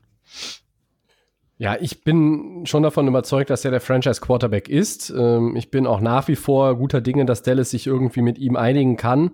Äh, spätestens dann vielleicht nach der Saison 2020. Ähm, jetzt, jetzt wirkt das natürlich alles so ein bisschen, ja, hm, aber unterm Strich muss man auch mal festhalten, Ezekiel Elliott hat den langen Vertrag. Ähm, sie haben Amari Cooper jetzt mit einem neuen Vertrag ausgestattet. Und sie haben Doug Prescott zumindest jetzt auch für dieses Jahr unter Vertrag und haben ihre Top-Waffen in der Offense alle behalten. Also das ist ja erstmal was, ähm, darauf lässt sich aufbauen. Jetzt können wir nur sehen, ob sich wirklich am Coach gelegen hat. Ne? Jetzt können wir wirklich, müssen wir natürlich sehen, ob wirklich, du hast ja gesagt, Tobi, der Marktwert, er kann natürlich jetzt nicht schlechter werden, er muss den Marktwert irgendwie äh, oben halten, damit er, er muss auf jeden Fall die nächsten ein, zwei Jahre wieder Topleistungen bringen. Ähm, und jetzt sehen wir halt am Coach, ob das wirklich dann äh, die Lösung, weil die, die Puzzleteile sind alle da, es ist alles gegeben. Und jetzt muss es der das eigentlich nur noch umsetzen. Aber ich sehe da äh, keinen, keine großen, ich habe mhm. hab da keine großen Erwartungen jetzt in diese Franchise. Ja. Ja, ich finde es immer schade, wenn, wenn Franchises ähm, ja es nicht schlau machen oder ich finde es immer als, als Fan auch gut, wenn ich sage, hm, da hat mein, mein GM, da hat er mitgedacht, da hat er einen jungen Spieler frühzeitig unter Vertrag genommen, da hat er die richtige Entscheidung geholt. Das, das passiert nicht immer, man, ne? Die sind ja auch, äh, wenn man, wenn man irgendwie 60, 70 Prozent der Entscheidungen richtig trifft, auf die richtigen Spieler setzt, richtige Draftpicks macht, dann ist man schon sehr, sehr gut. Es muss ja nur ein bisschen, quasi ein bisschen über die Hälfte sein. Ne? Ähm, es muss, deswegen, es gibt immer auch Fehlschläge, aber jetzt in den letzten Jahren bei Dallas, ich finde halt, sie haben es nicht gut gemanagt, was sie an Talent eigentlich hatten, an Möglichkeiten. Ich meine, für manche Sachen muss man sie auch loben. Der äh, Trade von Cooper war eine gute Idee. Ja, ich war da auch definitiv. Ein junger Spieler, der in Oakland ähm, sich eigentlich nicht weiterentwickelt hat, ähm, haben sie äh, einen First-Round-Pick für abgegeben. Also es war nicht ohne Risiko, dass das ein totales Desaster wird, aber es war eine gute Entscheidung. Eins, erstmal, ja. Aber dann war wieder, dann kommt der zweite Punkt. Man hätte es dann noch gut, besser machen können und man hätte dann sagen können, okay, nachdem man ähm, vielleicht in den ersten Spielen gesehen hat, Mensch, der ist ja wirklich nicht schlecht, kann man dann so einen Spieler der ähm, vielleicht nur ein paar Spiele in Dallas gemacht hat und in Oakland nicht so eine gute Leistung gebracht hat, hätte man den nicht für 16 Millionen, für 17 Millionen, für 18 Millionen locker ähm, signen können und dann hätte man halt ein paar Millionen über und kann dann äh, dementsprechend über die Jahre jedes Jahr drei Millionen mehr in einen Defensive End stecken, in einen Cornerback stecken, in einen Linebacker stecken. Das sind halt so die Sachen, wo ich sage, hm, irgendwo nicht so optimal. Und das passiert natürlich immer mal bei einer Franchise. Dann sagt man sich, hey, ich möchte ihn eher nochmal mir ein halbes Jahr angucken. Man will ja auch nicht zu früh vielleicht eine Fehlentscheidung treffen. Ähm, vielleicht will auch der Spieler nicht. Aber ja, beide Situationen, Prescott und auch letztes Jahr Elliott und jetzt Cooper, waren alle nicht so optimal gemanagt. Da hätte man, hätte man alles irgendwie besser machen können und am Ende auch günstiger für Dallas und dann wiederum für in der, in der Zukunft erfolgreicher, weil man dann noch mehr Möglichkeiten hat. Ne? Ja, da gebe ich, gebe ich dir recht. Ich finde, wenn man jetzt aber nochmal auf Cooper auch ein, eingeht äh, mit diesem Vertrag, er ist jetzt in den Julio Jones Regionen, was äh, Salary anbelangt. Ja, ähm, er hatte halt jetzt auch in, in fünf Jahren in der NFL vier Saisons mit 1000 Yards und mehr. Also es ist jetzt hier nicht, dass wir die Dire Straits mit Money for Nothing auflegen müssen, ähm, sondern äh, du, du hast da einen absoluten Top-Receiver und ähm, das ja, Management, das Management, ja, auf, absolut. Das Management in, in Dallas, wie, wie man das jetzt alles gehandelt hat mit den mit den Stars und den Verträgen, ja nicht nur in dieser Offseason, sondern auch, wie du es eben angesprochen hast, letztes Jahr auch schon mit Ezekiel Elliott, nicht so nicht optimal, aber ähm, wie ich es eben schon sagte, jetzt es sind alle da erst einmal und man kann weitermachen und man hat Mike McCarthy jetzt dann auch ein ja talentierte eine talentierte Offense stellt man ihm an die Seite und äh, da sind die Chancen jetzt nicht so schlecht. Ich meine, die Division ist in den vergangenen Jahren schon ein bisschen Kraut und Rüben gewesen. Wir haben uns über die NFC East viel lustig gemacht, zu Recht lustig gemacht. Ähm, aber wenn man das, das gesamte Talent nimmt, gehört Dallas schon für mich in, in so einem Tipp auf die Eins vor Philly. Aber äh, ist auch wieder ein Gespräch oder eine, eine Debatte für einen anderen Tag. Ja, eine Sache möchte ich noch sagen zu, zu Cooper. Wenn man nur sein, äh, du hast jetzt erwähnt, die 1000 Yard Seasons, wenn man sich äh, seine Highlights anguckt, dann denkt man, wow, das ist ein Top 3 Receiver in der Liga, das ist vielleicht ähm, ja. wirklich absoluter Top Nummer 1 Mann. Es gibt da manchmal wieder Spiele, wo er so ein bisschen verschwindet. Also er ist nicht ganz so konstant wie also schätze ich ihn auf jeden Fall ein, wie manche von den absoluten Top-Receivern. Oder hat auch manchmal dann ein Spiel drin, wo er einen Drop hat und wo er nicht so richtig reinkommt.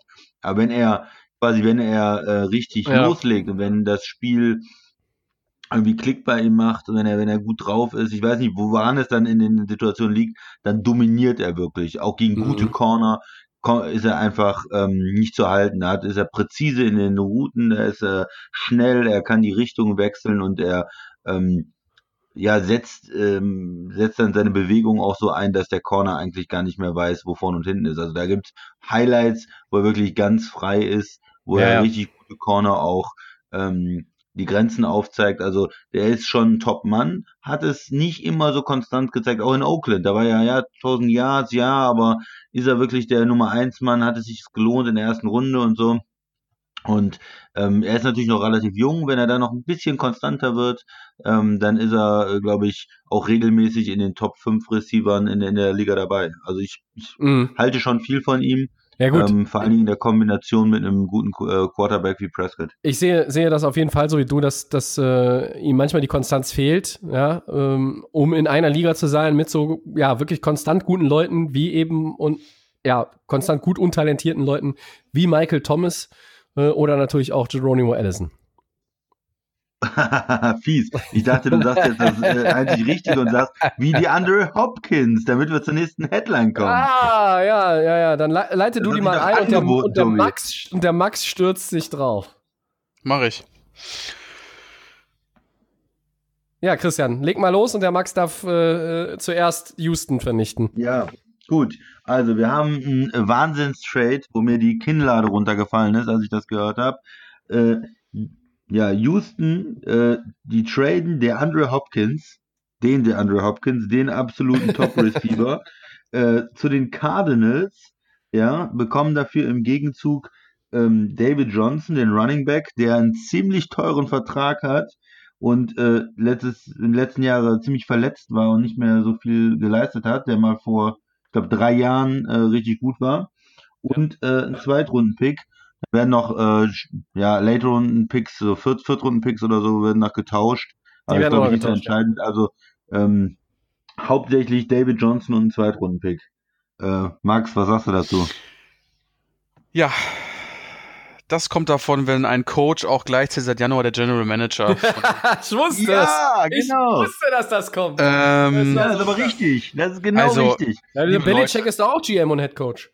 Trotzdem, ja, also jetzt fangen wir also das war ja oh, eigentlich so, oh, also ja. vor dem Belly, äh, vor dem Brady-Thema war das wirklich für mich absolut unvorstellbar. Ich glaube, dass die Cardinals äh, Organisation sich gerade immer noch komplett kaputt lacht, ähm, dass die sich ähm, ins Fäustchen freuen, haben ihren äh, anfälligen und wirklich im Moment nicht gut spielenden Running Back den äh, Texans hingeworfen ähm, wo einfach auch keine Garantie ist, dass Johnson irgendwie healthy ist, dass der bleibt. Wir haben ja die letzten Jahre auch gesehen, da ist nix.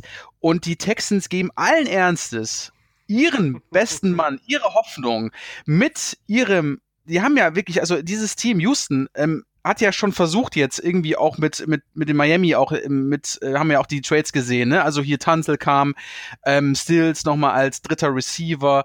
Wir haben ja Fuller und die haben die Nummer eins mit einem der besten, der Andrew Hopkins.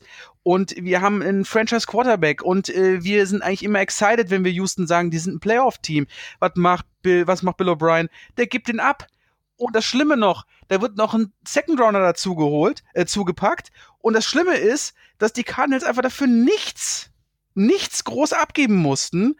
Und die Cardinals jetzt mit diesem Right Receiver, den sie jetzt da, ich sag mal, ganz billig bekommen haben, ähm, jetzt eine, eine, ein, ein Level erreicht haben, ähm, wo wir nächstes Jahr echt, äh, wo wir die Cardinals deutlich höher auf dem Schirm sehen müssen mit so einem Top-Receiver, auch jetzt mit dem, mit dem, mit dem Franchise-Quarterback.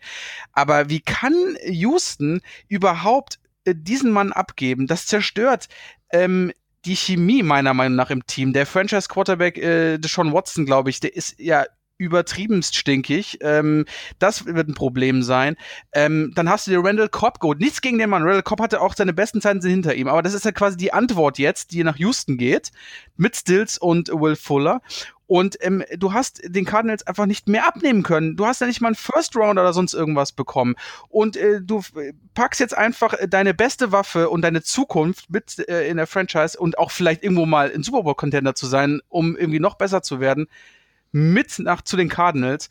Also ich finde, das ist das Dümmste, was ich schon äh, seit langem in der NFL gesehen habe. Und ähm, ich, also wenn ich ein Texans-Fan wäre, ich könnte gleich den Verein wechseln, weil ich sagen würde, für die Franchise würde ich mich nicht mehr äh, ins Stadion begeben, weil das ist das Schlimmste, was äh, Houston hat machen können. Gerade die Entscheidungen, schon sehr viele Picks abzugeben und auch mit Tanzel und mit, mit Stills, hat es ja auch gut funktioniert. Diese Dreierkombination haben wir immer hoch gelobt. Hopkins, Stills und Fuller. Wenn die da sind, ist es mit Watson wirklich eine gefährliche Offense. Äh, und jetzt gibst du deinen besten Mann ab. Also haut mal bitte selbst einen raus. Also ich finde es eine absolute Katastrophe. Äh, Houston, ganz schlechte Aktion. Ja, stimme ich dir zu. Also ich finde es auch eine wahnsinnig schlechte Aktion. Es ist ähm, ein fraglicher Move. Also wie kann man das erklären? Ich versuch's mal. Ähm, ja, mach das. Ist, irgendwie gibt es Gerüchte, dass ähm, Hopkins äh, mit, mit dem Coach und Schrägstrich äh, General Manager äh, nicht mehr klargekommen ist, dass er sich beschwert hat, dass er vielleicht auch in Zukunft nochmal einen neuen Vertrag will oder Vertragserhöhung, weil es ja seit seinem Vertrag wieder höhere äh, Wide Receiver Verträge auch gegeben hat, dass er auch in Richtung 20 Millionen will oder was. Ähm, das sind doch keine Gründe, um so jemanden irgendwo wegzuschicken für mich, ja. Vollkommen richtig für mich Quatsch. Er ist der beste Receiver, er ist der konstanteste Receiver. Sie haben auch talentierte andere Leute. Fuller ist talentiert, ist ein schneller Mann, Stills ist auch nicht ganz schlecht, aber die sind auch dauernd verletzt. Auf die kannst du ja nicht bauen. Auf die kannst du nicht ja. deine Offense aufbauen. Äh, der Andrew Hopkins, auf den kannst du deine Offense aufbauen. Und äh, diese ganzen ähm, Trades, die Houston macht, die sind, die sind einfach völlig ähm, weg von der Realität. Also schon bei dem Tanzel-Trade haben alle gesagt, ja, du, das ist ein interessanter Mann, ja klar kannst du machen, aber das, was du dafür abgibst, das ist doch zu viel. Und dann äh, beispielsweise haben sie auch Clowney abgegeben letztes Jahr nach Seattle, kriegen dafür nur einen Drittrunden-Pick. Also du gibst First-Round-Picks, äh, gibst du ab für Spieler und kriegst aber auch für gute Spieler nur Drittrunden-Picks oder jetzt für Hopkins nur einen Zweitrunden-Pick. Also da stimmt ja auch das Verhältnis, die, der Wert stimmt überhaupt nicht. Hm. Also das ist für mich eine Sache, äh, die überhaupt nicht läuft und dann äh, dann auch noch den den David Johnson quasi zu nehmen, den den den Vertrag zu nehmen, den äh, das ist ja für Arizona äh, gar kein großer Verlust. Die sagen ja gut gerne, hier habt ihr den Vertrag, der, den haben wir letzte Saison sowieso eigentlich auf der Bank rumsitzen gehabt und äh, wir ähm, gehen jetzt mit dem Drake, der ja auch früher in Miami war, Max, ne? Ja, der kann auch was. Ja, wir finden dann auch noch einen anderen äh, Running Back vielleicht im Draft, gar kein Thema ja. und haben jetzt wirklich interessante äh, Receiver. Die haben ja nicht nur Andrew Hopkins, ähm, Larry Fitzgerald spielt ja auch immer noch weiter, nochmal ein Jahr. Äh, dann haben sie diese Zweitrunden-Picks, Christian Kirk ist, ist ja einer. Und ähm, sie spielen ja gerne mit möglichst vier Receivern ähm, in dieser Offense und da haben sie jetzt auch richtig gute Leute. Und mit Hopkins wird, wird spaßig in Arizona. Also von der Seite her läuft. Man erwartet jetzt nur noch, dass äh, Bill O'Brien dann anfängt, JJ Watt abzugeben, vielleicht nach New England für einen Sechstrunden-Pick oder so und äh, dann nächstes Jahr äh, Watson äh, tradet für, für weiß ich nicht, zwei Drittrunden-Picks und äh, ein Panther oder so. Also das ist ja der Wert, den er da äh, macht und die Spieler sind unzufrieden damit, denke ich. Ähm, und ja, also da so, so macht man es nicht meiner Meinung nach, um einen jungen Quarterback, ähm, um einen guten Quarterback ein Team aufzubauen. Da werden Entscheidungen getroffen, die irgendwo keinen Sinn machen. Und man hat jetzt äh, die einige Picks in der Zukunft abgegeben. Ich hoffe, dass äh, für Houston, für die Fans da, dass sie wenigstens mit dem Zweitrunden-Pick, den sie von Arizona haben, dass sie damit irgendwas machen, einen guten Spieler finden. Ähm, weil sonst sehe ich da äh, für Houston in Zukunft schwarz. Also, so, Tobi, bevor du irgendwie machst, ganz kurz noch. Das Thema ja. ist, dass du, also du hast genau gesagt, du kriegst einen Zweitrunden-Pick. David Johnson, du weißt ganz genau, also Bill O'Brien kann ja nicht so ganz hirnrissig sein. Er hat ja gesehen, die letzten zwei, drei Jahre bei, bei den Cardinals hat er nicht viel gespielt. Und wenn er gespielt hat, hat es nicht viel gebracht. Ähm, das ist deutlich zu erkennen gewesen. Seine Stats waren schlecht. Ja, Fakt. So, ja. kompletter Fakt. Du hast es auch gut angesprochen, Christian, dass du gesagt hast, du hast ja vorher schon Trades gemacht mit Hansel, hast einen First Rounder abgegeben, um nach Miami. Und jetzt zwei ist, sogar, ne? genau zwei. Und dann ähm, jetzt ist dir der Andrew Hopkins ein David Johnson und ein Second Rounder wert. Das ist für mich nicht akzeptabel. Wenn man überlegt, die Franchise gibt es seit 2002. Die haben sich jetzt äh, mit den Jahren jetzt, das sind jetzt auch 18 Jahre, ähm, zu einem Team entwickelt, wo wir eigentlich davon ausgehen, dass wir hätten gesagt, okay, in den zwei, drei Jahren kann das Team ein Super Bowl-Contender sein, weil wir einfach mit dem, mit dem, mit Sean Watson und Co. und die hätten ihre Puzzlestücke nur so bauen müssen, damit es einfach noch den, dass sie den nächsten Schritt machen können. Aber mit sowas, da machst du, du nimmst den besten Spieler raus, du hast es gesagt, Christian, dann ist der eine unzufrieden, dann ist äh, vielleicht Watt weg, dann ist Watson weg, dann fängt die Franchise wieder von vorne an.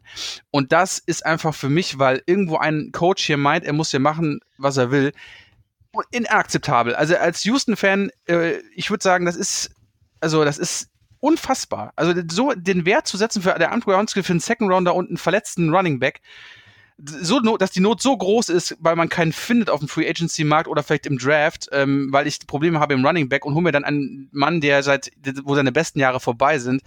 Für sowas, also da, als Arizona Cardinals, ich würde mich heute noch kaputt lachen, auch die nächsten Jahre werden die davon richtig profitieren und die äh, Houston Texans können erstmal quasi die Toilette aufmachen und erstmal reingucken, weil das ist unfassbar.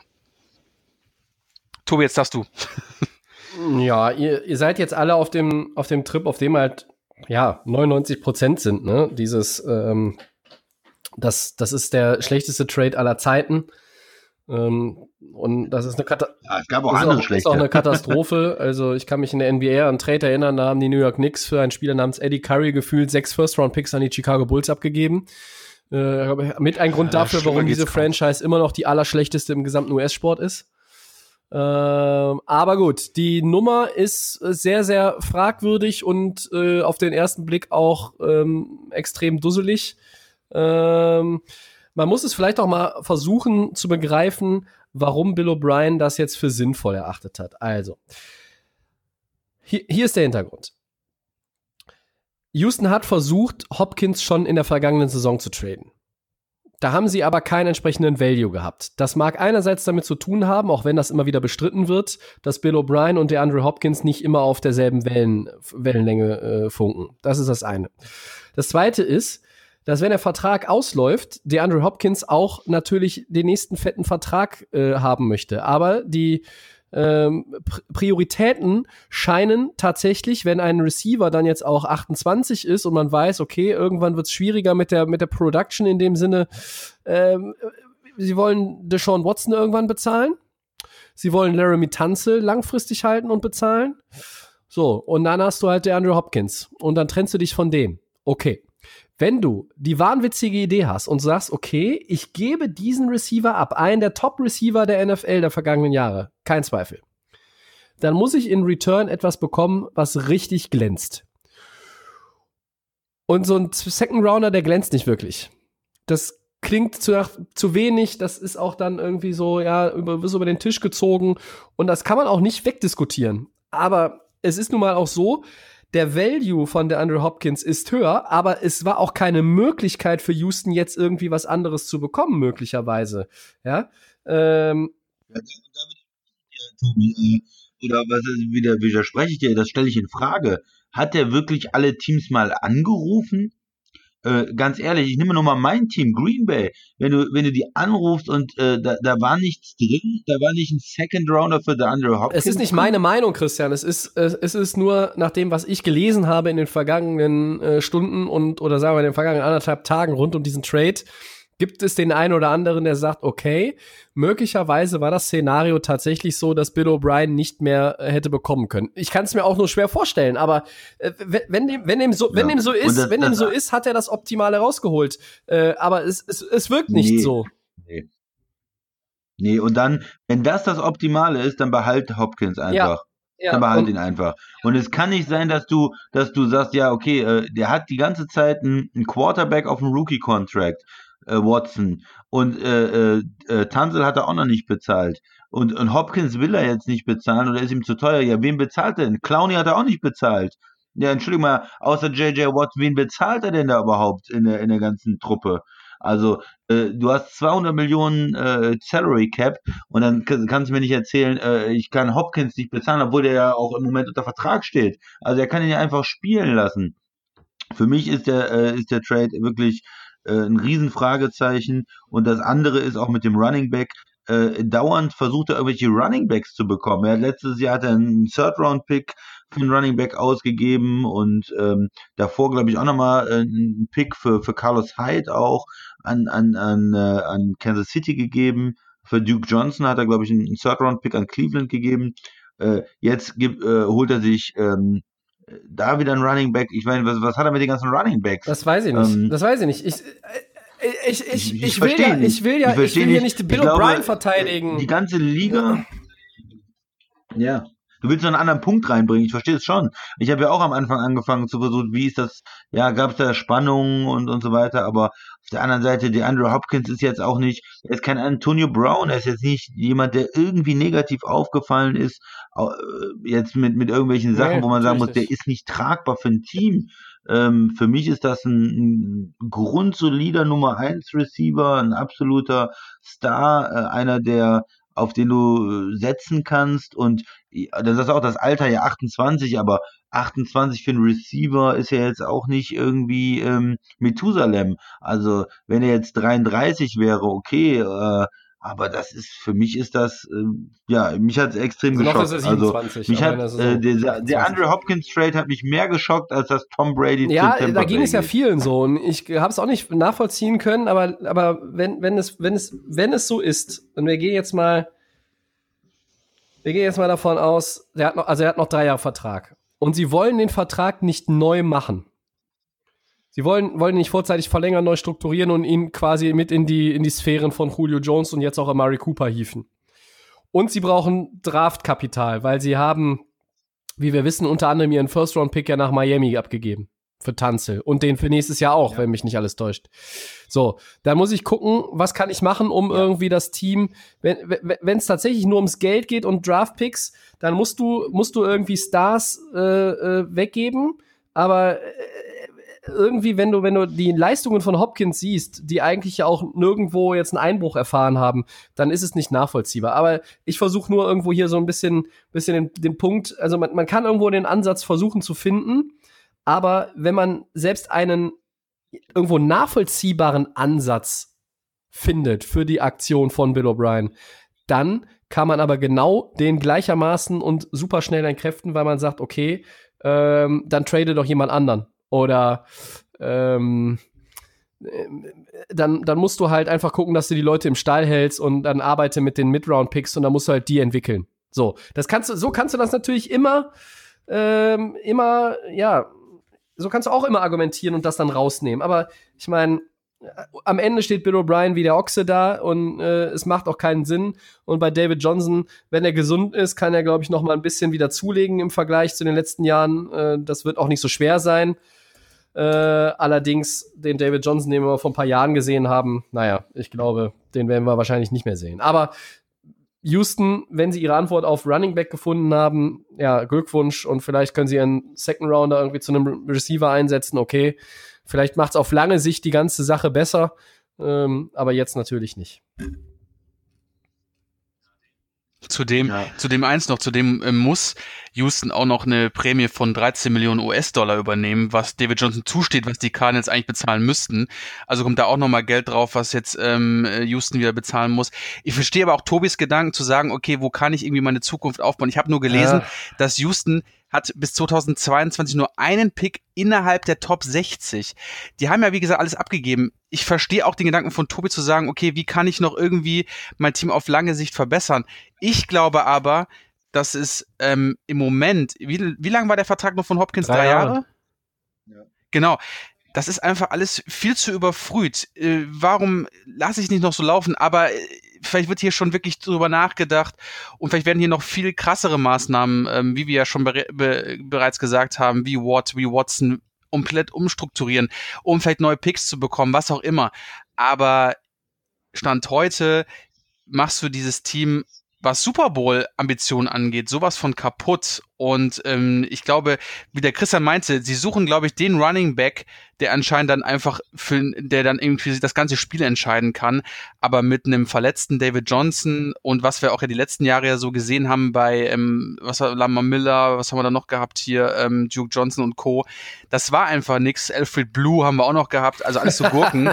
ähm, Das ist, das ist einfach, da hat es, glaube ich, immer gefehlt. Aber allein, dass Houston nicht darüber nachgedacht, okay, wie kann ich zum Beispiel meine Defense auch verbessern, weil das ist ein großes Manko. Du hast im, in den Playoffs viel zu viele Punkte ähm, zugelassen. Wir kennen auch das Spiel gegen Kansas. Das war einfach ein Desasterspiel, um sich darum zu kümmern. Ähm, und ähm, weil die Offense haben wir ja gesagt, alle drei, das sieht ganz gut aus. Das ist für die Zukunft ganz gut. Aber mit sowas, tut mir leid, das ist für mich, äh, auch wenn man jetzt sagt, man geht jetzt wirklich und denkt schon drei Schritte weiter und sagt, man geht jetzt schon in die Zukunft. Ja, Wenn man Hopkins noch drei Jahre bezweifelt werden, Max, ob äh, Bill O'Brien wirklich so weit denkt. Ja, Vermutlich, ja. Das, das, das denke ich nämlich auch. Und wenn es ums Geld geht und du sagst, naja, ich kann meinen 28 Jahre alten äh, Wide Receiver, den ich drei Jahre noch unter Vertrag habe, der einen fairen Vertrag hat für seine Leistung, ja. der das leistet, was er bekommt, der ein absoluter Topmann ist, den kann ich nicht bezahlen und gib den ab aber ich behalte, ich behalte oder hole mir dafür einen, einen Running Back, der 28 ist und der ähm, äh, dementsprechend äh, noch äh, Geld bekommt. Dieses Jahr hat er einen Base Salary von 10 Millionen, der, der Johnson, äh, ein Cap Number von 11 und, und nächstes Jahr auch noch eine Cap Number von 9. Also äh, da kann ich doch nicht sagen, ich bezahle dann irgendwie die nächsten zwei Jahre 20 Millionen äh, für einen Running Back, wenn ich mir der Andrew Hopkins nicht leisten kann. Also für mich, äh, wie gesagt, man kann es drehen und wenden, wie man will, aber am Ende macht es für mich irgendwo keinen Sinn. Ja. Ist schon, äh, schon krass. Bin ein bisschen, ich bin ein bisschen ratlos, auch weil meine Argumente irgendwie heute bei keinem, bei keinem, äh, bei keiner Headline zünden. Ähm, so, Gut, vielleicht bei der Vorbereitungszeit. Nee, ich glaube, ich moderiere nur noch an und, äh, und, und, und lass euch reden. Ähm, die Titans halten Ryan Tannehill und Derrick Henry. Der Quarterback bekommt einen langfristigen Vertrag. Ähm, das sind äh, 118 Millionen über vier Jahre, wenn ich das richtig im Kopf habe.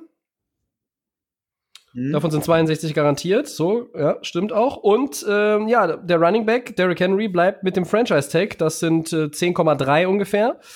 Äh, der Right Tackle, Jack Conklin, kann dagegen nicht gehalten werden. Er schließt sich den Browns an. Das können wir auch mal schnell abhandeln. Äh, drei Jahre 42 Millionen in Cleveland. Ähm, ja, aber für Conklin sicherlich ein guter Deal, für die Browns auch. Die brauchen ja Olan Hilfe, das haben wir schnell abgehakt. Aber meine Frage an euch, richtigen Entscheidungen in Tennessee? Für mich schon, ganz ehrlich, weil äh, du bist jetzt endlich mal äh, weit in die Playoffs gekommen. Du hast zwei schwere Auswärtsspiele gewonnen gegen Top-Mannschaften, gegen die Patriots, gegen die Ravens. Das, damit hat keiner gerechnet eigentlich. Und äh, das Team willst du ja äh, zusammenhalten. Warum willst du jetzt äh, ganz neu gehen? Äh, ten, ja, du gibst dem Quarterback äh, eine Chance, äh, Ryan Tannehill gibst eine Chance und er hat überzeugt. Er hat Leistung gebracht letztes Jahr. Und ähm, klar, es ist im Prinzip für ihn zu viel Geld. Ähm, es ist Danke, klar, Christian. dass er wahrscheinlich Danke, nicht, Christian. Ja, es ist wahrscheinlich, äh, es ist nicht wahrscheinlich, dass er auf dem Niveau, was er letztes Jahr in Tennessee gezeigt hat, weiter spielen wird, weil wir haben auch die Vergangenheit in Miami. Wir wissen, seine wahre Leistung wird wahrscheinlich irgendwo dazwischen liegen und er wird wahrscheinlich äh, jetzt nicht diesen Vertrag ähm, am Ende, dass man sagt, boah, das war ja ein Schnäppchen für ihn. Nein, ich denke, es ist eher überbezahlt, aber äh, Quarterbacks werden halt auch überbezahlt. Und was hast du für eine andere Wahl? Du hast ein, äh, ähm, versucht, über den Draft zu gehen. Äh, das war mit Marcus Mariota überhaupt nicht erfolgreich. Du hast, der, äh, hast jetzt die Chance, jemanden da äh, zu haben, der das Team geführt hat, der in die Playoffs gekommen ist. Da sage ich ja, er hat sich verdient mit dieser Saison. Pay the man. Äh, du gehst jetzt mit ihm und gleichzeitig sagst du auch, okay, Derrick Henry ist irgendwo auch die Seele von, von äh, Tennessee gewesen letztes Jahr. Er hat diesen ähm, ja, dieses, dieses Running Game da reingebracht, dieses physische und hat dann auch ähm, das Play-Action-Game für, für die Passing-Offense ermöglicht. Und von daher finde ich es auch gut, dass sie ihn behalten. Klar, es ist wichtig, er passt da gut hin. Ähm, es ist immer schwer, sich dann über den Vertrag zu einigen bei Running Backs. Äh, er möchte natürlich nicht das Franchise-Tag haben, er möchte langfristig gebunden sein, aber nachdem sich auch viele Verträge, ich sage nur mal Bell, ähm, Todd Gurley und, und äh, David Johnson zum Beispiel schlecht entwickelt haben, wo Running Backs Geld bekommen haben und dann die Leistung nicht äh, reproduzieren konnten in den nächsten Jahren, müssen sie da vorsichtig sein. Ich finde das Franchise Tag da okay. Sie sichern sich ihn auf jeden Fall. Und ich denke, für beide Seiten wäre es ganz gut, wenn man aber noch zu einer Einigung kommt, dass man ihm auch einen langfristigen oder zumindest vielleicht dreijährigen Vertrag oder sowas anbieten kann, ähm, damit er auch zufrieden ist, äh, wirklich. Und dann kann man mit diesem äh, Quarterback, Running Back Punch wieder in die Saison gehen. Right Tackle, ja, äh, man gibt Conkling ab, er ist ein guter Runblocker, er ist nicht so gut im, im Pass-Blocking. Ich denke, er ist ersetzbar. Bei den drei Spielern hätte ich mich auch dafür entschieden, äh, mir einen neuen Right Tackle zu suchen. Hm, sie haben es auch schon angekündigt, im Prinzip, indem sie ja auch seine 50-Year-Option nicht gezogen haben und damit war schon klar, naja, also äh, Tennessee sieht ihn nicht äh, als absoluten ähm, Core-Spieler, als absolut wichtigen Spieler und ähm, für meine Entsche Meinung nach ist es, ist es richtig, für mein Empfinden nach. Max? Ryan Tannehill, ja. Also ich weiß gar nicht, hätte man nicht auch für, wenig, für weniger bekommen können. Ja, Christian hat gesagt, äh, Franchise äh, Quarterbacks werden immer besser bezahlt, was auch immer. Ähm, ich wäre mit dem Mann trotzdem vorsichtig. Wie, ich weiß, dass er mir in Miami leider mehrere Jahre für viel Geld keinen Erfolg ähm, beschert hat. Jetzt haben wir dieses, ähm, dieses tolle Jahr von ihm gesehen. Ich, ich hätte das auch niemals mehr für möglich gehalten, dass aus diesem Mann ähm, dann noch so viel rauskommt. Ähm, er hat jetzt gut in dieses Team gepasst. Ähm, und ähm, die Titans sind äh, das Überraschungsteam 2019, 20 gewesen, äh, sind weit gekommen der Vertrag ist natürlich für ihn als Spieler wieder mal ein absoluter Big Deal. Ähm, in Miami wurde er auch nicht viel schlechter bezahlt. Also man muss überlegen, die, die, die Leistung von ihm war einfach wirklich stark. Ähm, kam Mitte der Saison rein. Mariota, die Zeit äh, haben wir ja gesagt, das ist, das ist vorbei. Er ist ja jetzt zu den Raiders gewechselt. Ähm, trotzdem bin ich immer sehr vorsichtig, weil ich kann mir auch bei Tannehill wieder mal so vorstellen, es ist dann auch wieder so, wo es dann wieder, es ist vier Jahre und ähm, dass es dann auch wieder nicht funktioniert. Also ich hätte ihn vielleicht, man hätte ihn auch bestimmt für weniger bekommen können, weil ich glaube, er ist jetzt nicht der gefragteste Quarterback. Hat er sich auch wieder vom Marktwert her gesteigert her, weil die anderen Vereine ihn auch gesehen haben, was er eigentlich kann. Trotzdem ist er nicht immer nur als einziger das Aushängeschild gewesen, sondern es ist nun mal Derrick Henry gewesen, meiner Meinung nach. Und Tyner hat es quasi nur ein bisschen vervollständigt. Ähm, sage ich mal, Vertrag für ihn als Spieler top. Titans hätten aber auch bestimmt für weniger bekommen können. Derrick Henry ist jetzt mit dem Franchise Tag fest dabei, ist einfach äh, das äh, ist einfach jetzt die äh, ist er der Nummer 1 Spieler für dieses Team ähm, und ähm, ich finde Christian Argument gut, äh, was er gemeint hatte bezüglich hier ähm, bei den Runningbacks ist immer diese, diese Haltbarkeits, diese Haltbarkeits, das Haltbarkeitsdatum immer so extremst, ne? Sind verletzungsanfällig, sie sind auch nicht so gefragt, Runningbacks, weil einfach man nicht weiß, ähm, wie kann man große Verträge mit denen machen.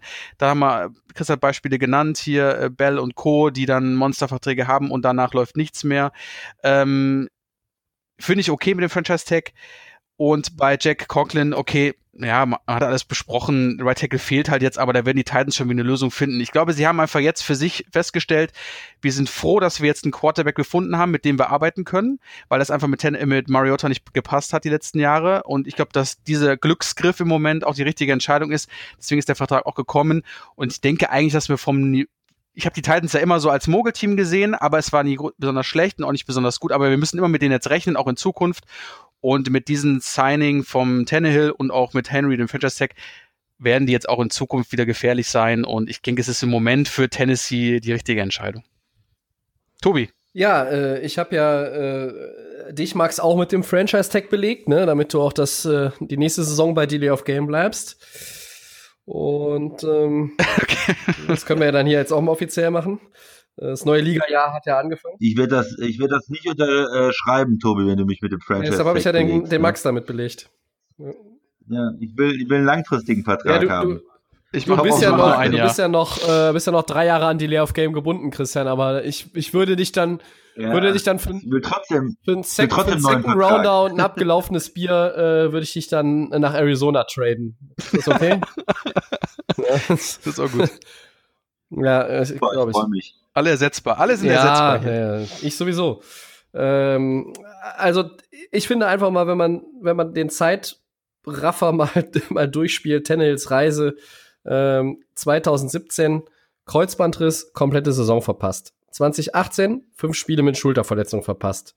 da nach Tennessee getradet, um Backup für Mariota zu sein. Dann Starter geworden, weil Mariota nichts kann. Die Titans sind AFC Title Game geführt. Neuer Vertrag über vier Jahre, 118 Millionen, 62 garantiert. So. Und da sagen viele, was soll das? Der hat eine halbe gute Saison gespielt. Und warum kriegt er so einen Vertrag? Ja, gut, Leute, aber wacht auf. Das ist ein Quarterback. Der Markt gibt es her. Äh, dann wird das so ausgearbeitet. Der Agent, der Spieler sagen, guck mal, äh, das haben wir hier unterschriftsfrei vorliegen, machen wir. Deal. So, äh, natürlich ist Ryan Tannehill kein Top 10 Quarterback, aber in dem System, was Tennessee spielt, passt er gut rein und äh, Derrick Henry ist auch da, ist kein Long-Term-Deal, es war aber auch schwierig und bei den Running Back muss man eh immer vorsichtig sein. Für Derrick Henry ist es ja nicht schlecht, er kriegt 10 Millionen äh, und ein bisschen Wechselgeld, also ich meine, ähm, für Tennessee ist es erstmal erstmal eine gute Situation. Conklin hin oder her, aber ähm, die, die wichtigsten Puzzleteile sind weiterhin da. Das ist ein Team, was äh, ja durchaus auch in den nächsten Jahren, wenn auch vielleicht bei, bei, wenn Henry bleibt, auch auf dem Niveau bleibt, was äh, sicherlich irgendwie auch zu den Mitfavoriten zu zählen ist in der AFC. Zumindest Stand heute.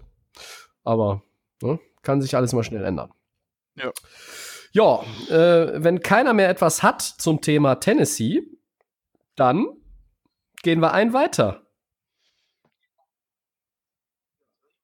Ja, gerne. Ja, soll ich mal was machen? Ja. Ich moderiere auch mal was an. Und zwar äh, geht es jetzt um die Vikings. Da wartet schon der Basti die ganze Zeit drauf, dass wir auch mal über die Vikings sprechen. Quarterback Kirk Cousins verlängert seinen Lass Kontrakt raten, um drei für Jahre. 480 Millionen pro Jahr, alles garantiert. Na, ich, ich, sag mal, es geht ihm ganz gut äh, finanziell. Er hat keine finanziellen Probleme zurzeit. Aber äh, die Vikings machen noch was äh, anderes. Und zwar wird äh, Stephen Dix getradet, der Wide Receiver, und zwar zu den Bills. Interessanter Move. Max, vielleicht fängst du an. Was hältst du davon? Ja, ähm, bei den Vikings ist einiges, einiges passiert. Ähm, ich muss ganz ehrlich sagen, wir haben ja auch diskutiert. Ja, ne? Keine Tobi? Max, hat, Max hat die Connection verloren. Ja. Ah, okay, dann mache ich mit dir da weiter. Da ist er wieder. Gucken, Max, äh, was, wieder. was hast du zu Cousins und Dix? Also, ähm, Thema Minnesota. Äh, wir hatten ja gesprochen vor ein paar Wochen, was ist mit Cousins? Ist er noch der richtige Mann? Kann er diese Franchise äh, mal zum Super Bowl Klar, führen? der richtige Mann. Aber wir sehen einfach, der Mann kann auf jeden Fall Geld verdienen. Der weiß, wie man mit Zahlen umgehen kann. Der weiß, wie man das Konto füllt. Kennt keinen besseren Quarterback, der weiß, wie man strategisch hat. Einen guten Agenten. Ich kenne auch keinen Max, der, der schwerere Taschen hat. Ich glaube auch, also der weiß, aber sein Agent zumindest weiß auch, wie man, wie man Kirk Cousins noch mehr in den Rachen schieben kann bei einer Leistung, wo wir uns ja einig sind. Ah, es ist immer so durchwachsen. Er ist ja nicht schlecht, er ist auch nicht besonders gut. Ich glaube, Tobi. Hat ein Playoff-Spiel gewonnen. Äh, ein in, Wahnsinn. Das Playoff-Spiel ja, hat Drew Brees verloren. Das hat, haben nicht die Vikings gewonnen. Jetzt kommt mir nicht wieder, kommt mir nicht wieder mit dem einen langen Pass. Ganz, kommt mir nicht wieder mit dem einen langen Pass. Das interessiert mich ein Scheiß. Nee, nee, nee, nee, nee, nee. Also, also Kirk Cousins, ähm, sage ich ja, nicht viel. Also, da habt ihr echt keine Ahnung. Ach, Christian, also jetzt ist mal Schluss. Leute, wie lange, wie lange machen wir hier diesen Podcast schon? Also nicht heute, sondern wir machen den seit November 2017. Wann ist euch denn mal aufgefallen, dass ich Ahnung von diesem Sport hätte?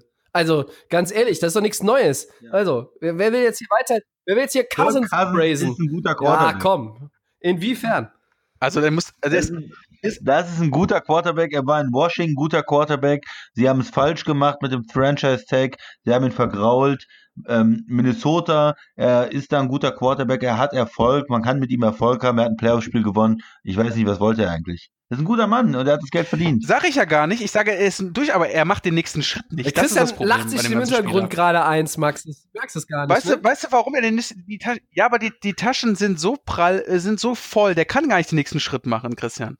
Und dann brauchst du mir der, ein Playoff-Spiel und dann gewinnt er mal gegen, gegen Breeze, weil der nicht äh, den Ball halten kann. Also für mich ist das, Minnesota macht da einfach was sie wollen, geben dir die Kohle, aber die werden mit dem Mann nicht den nächsten Schritt machen können. Er ist okay, er kann spielen, er hat auch wieder gute Sachen, er ist aber auch dann wieder bei manchen Situationen einfach sieht er schlecht aus. Also Cousins Statement, Geld verdienen, top, ja. Leistung, halt mal, halt nächster Schritt eher nicht. Also, er kommt aus einer Saison, ja. in der er Top 5 in der Completion Percentage war und vom Passer Rating. Er hat 26 ja, Touchdowns und 6 Interceptions. das ist das ist Elite, ja. Elite-Nummer. Ja. Und er Wie hat ein Playoff-Spiel dem gewonnen. Playoff-Spiel noch Das ist nur auf dem Kontostand. Ja, mit, ja, nee, vorher wurde immer gesagt, Kirk Cousins, ja, der spielt ganz gut, äh, der spielt ganz gut, der hat ganz gute Zahlen, aber der gewinnt nicht die großen Spiele, der hat irgendwie, weiß ich nicht, Sunday Night, Monday Night Football, wenn er im, im Primetime war, hat er öfters mal verloren, dann wurde immer gesagt, er gewinnt nicht die großen Spiele. Jetzt geht er hin, gewinnt ein großes Spiel, gewinnt ein Playoff-Spiel, dann ist auch wieder, nee, ja gut, das kann man jetzt nicht sagen, das zählt auch nicht, ja, aber was, er ist doch ein guter Mann, also man kann doch nicht sagen, äh, was, was soll man machen jetzt? Er, wenn er in einem vernünftigen System spielt mit re guten Receivern, hat er äh, sehr, sehr gute Zahlen und ich meine, die O-Line in Minnesota ist auch nicht so großartig. Äh, insgesamt ist es doch ein sehr guter Quarterback. Jetzt können wir streiten, wie Ja. gut ist er wirklich? Ist er Top 10 in der Liga? Also er ist für mich auf jeden Fall überdurchschnittlich äh, unter den Top 16 und äh, dann kann man vielleicht drüber streiten, ob er Top 10 ist. Hast du lieber Kirk Cousins oder hast du lieber Matthew Stafford? Matthew äh, Stafford. ja, weiß ich long. nicht. Ähm, Ja, äh, du, du, hast den richtigen nicht, Ansatz, Christian. Aber, besser als ah, Andy Dalton das ist auf äh, jeden mag Fall. sein. Da wird der Max dir recht geben, oder? ja, schon klar. Easy.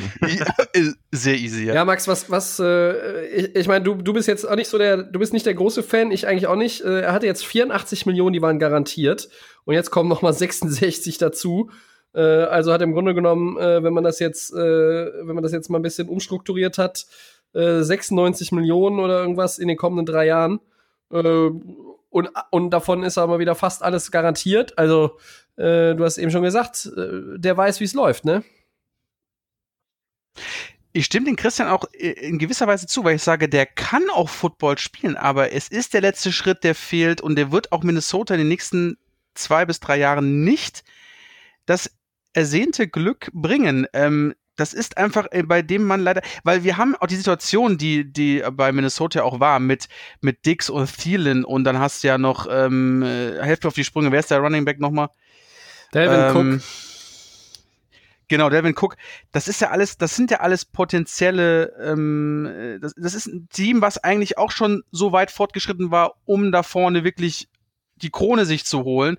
Äh, aber jetzt ist Dix ja auch weg. Und ähm, ich sehe ich sehe den nächsten Schritt bei äh, dem Mann nicht. Auch wenn Christian jetzt sagt, okay, der kann das und der hat auch Stats und was wir auch gerade vorgelesen haben. Aber da fehlt für mich der, der nächste Schritt und das kann er nicht.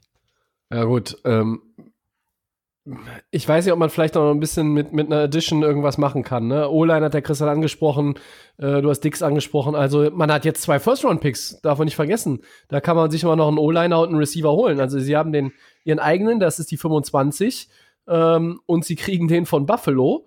Äh, und der äh, ist die 22, wenn ich das richtig äh, hier auf unserem Board sehe. Also, da kann man was machen. Oder wenn man sagt, okay, wir wollen wir wollen jetzt hier irgendwie den einen absoluten Top-O-Liner haben. Äh, Ich meine, ist jetzt eine Spinnerei, aber man kann auch sagen, okay, ich trade nach ganz weit oben. Ich trade gegen mit den Giants, äh, dem will den vierten Pick und gebe dafür die anderen beiden First Rounder an die Giants ab und hol mir Beckton oder Worths oder oder äh, oder Jedrick Wills oder was weiß ich wen, also irgendeinen der Top O-Liner. Ja? Ja, gut, aber das, das Thema ist ganz klar, Dix wollte weg von Minnesota. Die Vikings haben ein Top-Angebot bekommen, also da kann man wirklich nichts sagen. Also da mit den ganzen, mit den ganzen äh, First-Roundern hier und ja, ist noch ein Viertrunden-Pick und was auch immer. Weil die Vikings natürlich auch nachdenken, das hast du vollkommen richtig gesagt. Ähm, die, ähm, der Draft-Klasse ist Wide Receiver-lastig, Offensive Tackle-lastig. Du kannst natürlich jetzt dir natürlich einiges zusammenbauen und ähm, für die für die Bills auch ganz klar ein, ein super Pick, den sie da gemacht haben, haben natürlich auch viel äh, viel abgegeben dafür, aber ich sag mal so, die Verhältnisse ist okay.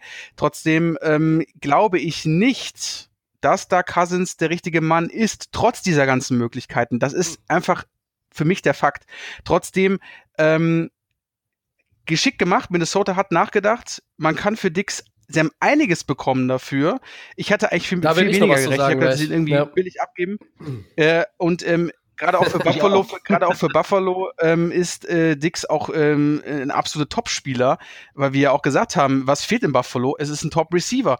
Ähm, wir haben gesagt, okay, sie gehen vielleicht mit einem aus dem College, ähm, aber jetzt haben sie wirklich einen Typ, der mit mit äh, Josh Allen äh, mal ganz gefährlich und mal ganz äh, sicher die AFC East aufmischen wird, ganz klar. Ja, für mich ist für, für Buffalo auch nicht schlecht, weil es passt jetzt alles so ein bisschen in diesem. Du hast jetzt Nummer 1 Receiver, jemand, der wirklich gut ist. Dix ist gut. Und ähm, du, die anderen passen jetzt auch besser. Also so ein Beasley, das ist ein Nummer 3 Receiver. Dann ist es richtig gut, wenn er aus dem Slot arbeiten kann. Wenn das der Nummer 2 Receiver ist oder Nummer 1 Receiver, dann ist der ist er überlastet. Das ist nicht das, was er kann. Er ist ein sehr guter Nummer 3 Receiver und das ist er jetzt äh, äh, in, in Buffalo. Und genauso ist Dix jetzt der absolute Nummer 1 Receiver und das kann er auch. Ähm, ich habe, äh, es ist natürlich ein Risiko für Buffalo, weil äh, was mir nicht gefallen hat letztes Jahr war dieses kindische Verhalten. Dieses, ich werde nicht angespielt in den Playoffs und ich bin die Diva und ich mache Stress und äh, das sollte er sich einfach abgewöhnen. Und ich denke, das ist der, der Punkt, warum Minnesota auch gesagt hat, okay, wir geben ihn ab, wir kriegen dafür einen guten Deal und äh, können, wie ihr schon gesagt habt, dafür einen anderen Receiver holen. Ähm, wir können da vielleicht auch die O-Line verbessern und können immer noch auch mit Cousins, mit äh, Thielen und, und den anderen äh, Cook, den Tight Ends, eine, eine gute Offense auf die Beine stellen. Und wir bringen diesen Störenfried, der wirklich am Ende der letzten Saison auch gestört hat äh, und sich wie eine Diva verhalten hat in den Playoffs, das ist für, für Simmer auch für den Head Coach, für die Kultur. Das ist für den äh, ein rotes Tuch gewesen, glaube ich. Und den hat er geguckt, dass der Mann wegkommt. Aber äh, den, äh, äh, also ich mag den Trade im Prinzip für beide Teams, für, für die Bills auch. Das ist ein bisschen mehr Risiko für die Bills jetzt, aber grundsätzlich sportlich finde ich den auch für Buffalo okay. Aber den Wert, den man bekommen hat, da hat man Nummer 1 Receiver und man kriegt diese Anzahl von Picks was haben denn Houston, um das nochmal zu sagen, für Hopkins gekriegt? Da ist man doch wieder bei dem Punkt. Was ist denn da? Hopkins ist doch besser als Dix. Äh, die sind, ne, Dix ist auch ein Nummer 1 Receiver, aber Hopkins ist besser, der ist All Pro, der ist wirklich ganz oben. Und wenn ich da den Vergleich sehe, dann kann ich einfach nur mit dem ja. Kopf schütteln. Also das Natürlich. ist der, der äh, müsste für Hopkins äh, ein Starting Point sein der, der Anfangspunkt jeglicher Verhandlungen und äh, das heißt also, dass man äh, als Houston-Sicht äh, nach diesem Trade äh, nochmal äh, noch mal tief traurig äh, sein müsste und sagen müsste, was haben wir da eigentlich gemacht? Also das sieht schon eher so aus wie ein Paket für Nummer 1 Receiver und was wir bekommen haben, ist, für mich ist es äh, aber nicht nur, für mich ist es nicht nur zu viel ja, im Verhältnis Tobi, zu Hopkins gesehen. Ne? Also ein First Rounder, ein Fifth Rounder, ein, ein Sixth Rounder und noch ein Fourth Rounder in 2021. Das sind vier Picks und du bekommst ja. halt dafür Stefan Dix und den äh, sieben, siebt äh, Runden Pick in diesem Jahr. Das ist mir eigentlich aus Buffalos Sicht auch kein guter Deal. Dix ist toll, ja, Du sagst, es ist ein Nummer 1 Receiver. Äh, ich habe jetzt gestern noch viel gehört, die gesagt haben, ja, äh, Dix ist eigentlich doch ein Nummer 2 Receiver. Ich meine, in Buffalo ist er aber der Nummer 1 Receiver, weil da ist er der talentierteste Mann. Aber er ist nicht so gut wie Andrew Hopkins für mich. Und ähm, er, ist nicht, er ist nicht auf demselben Level. Ja, er ist äh, quasi ein Level darunter. Äh, und vielleicht kann er auch sich noch weiterentwickeln. Ja. Aber man muss halt auch überlegen, Kirk Cousins ist jemand, der auch mit dem Deep Ball arbeitet. Ähm, weil das auch ein bisschen Teil des Systems ist in, Buff äh, in, in, in, in Minnesota.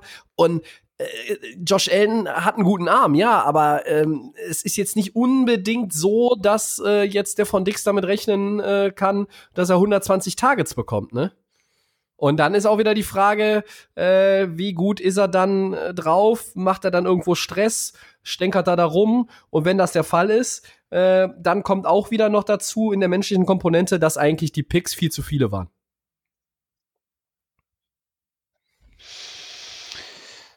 Könnte Meine Meinung, ja, aber.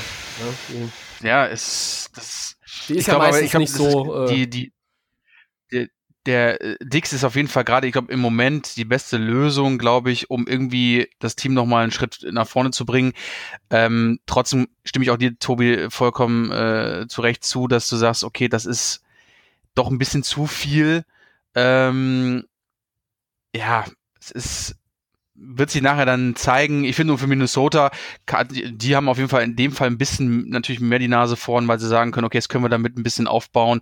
Und ähm, Christian oder Tobi hat es ja auch gesagt, hier der Störenfried ist erstmal raus und dann kann man das Team hier äh, weiter nach vorne bringen. Für Buffalo ist es auch gut, ja, aber äh, auf, aufgrund des Preises würde ich sagen, gewinnt gewinnt Minnesota hier auch den Trade ein Stück. Aber, aber die Lücke ist äh, deutlich anders als bei Cardinals und äh, Texans für Hopkins gegen Johnson.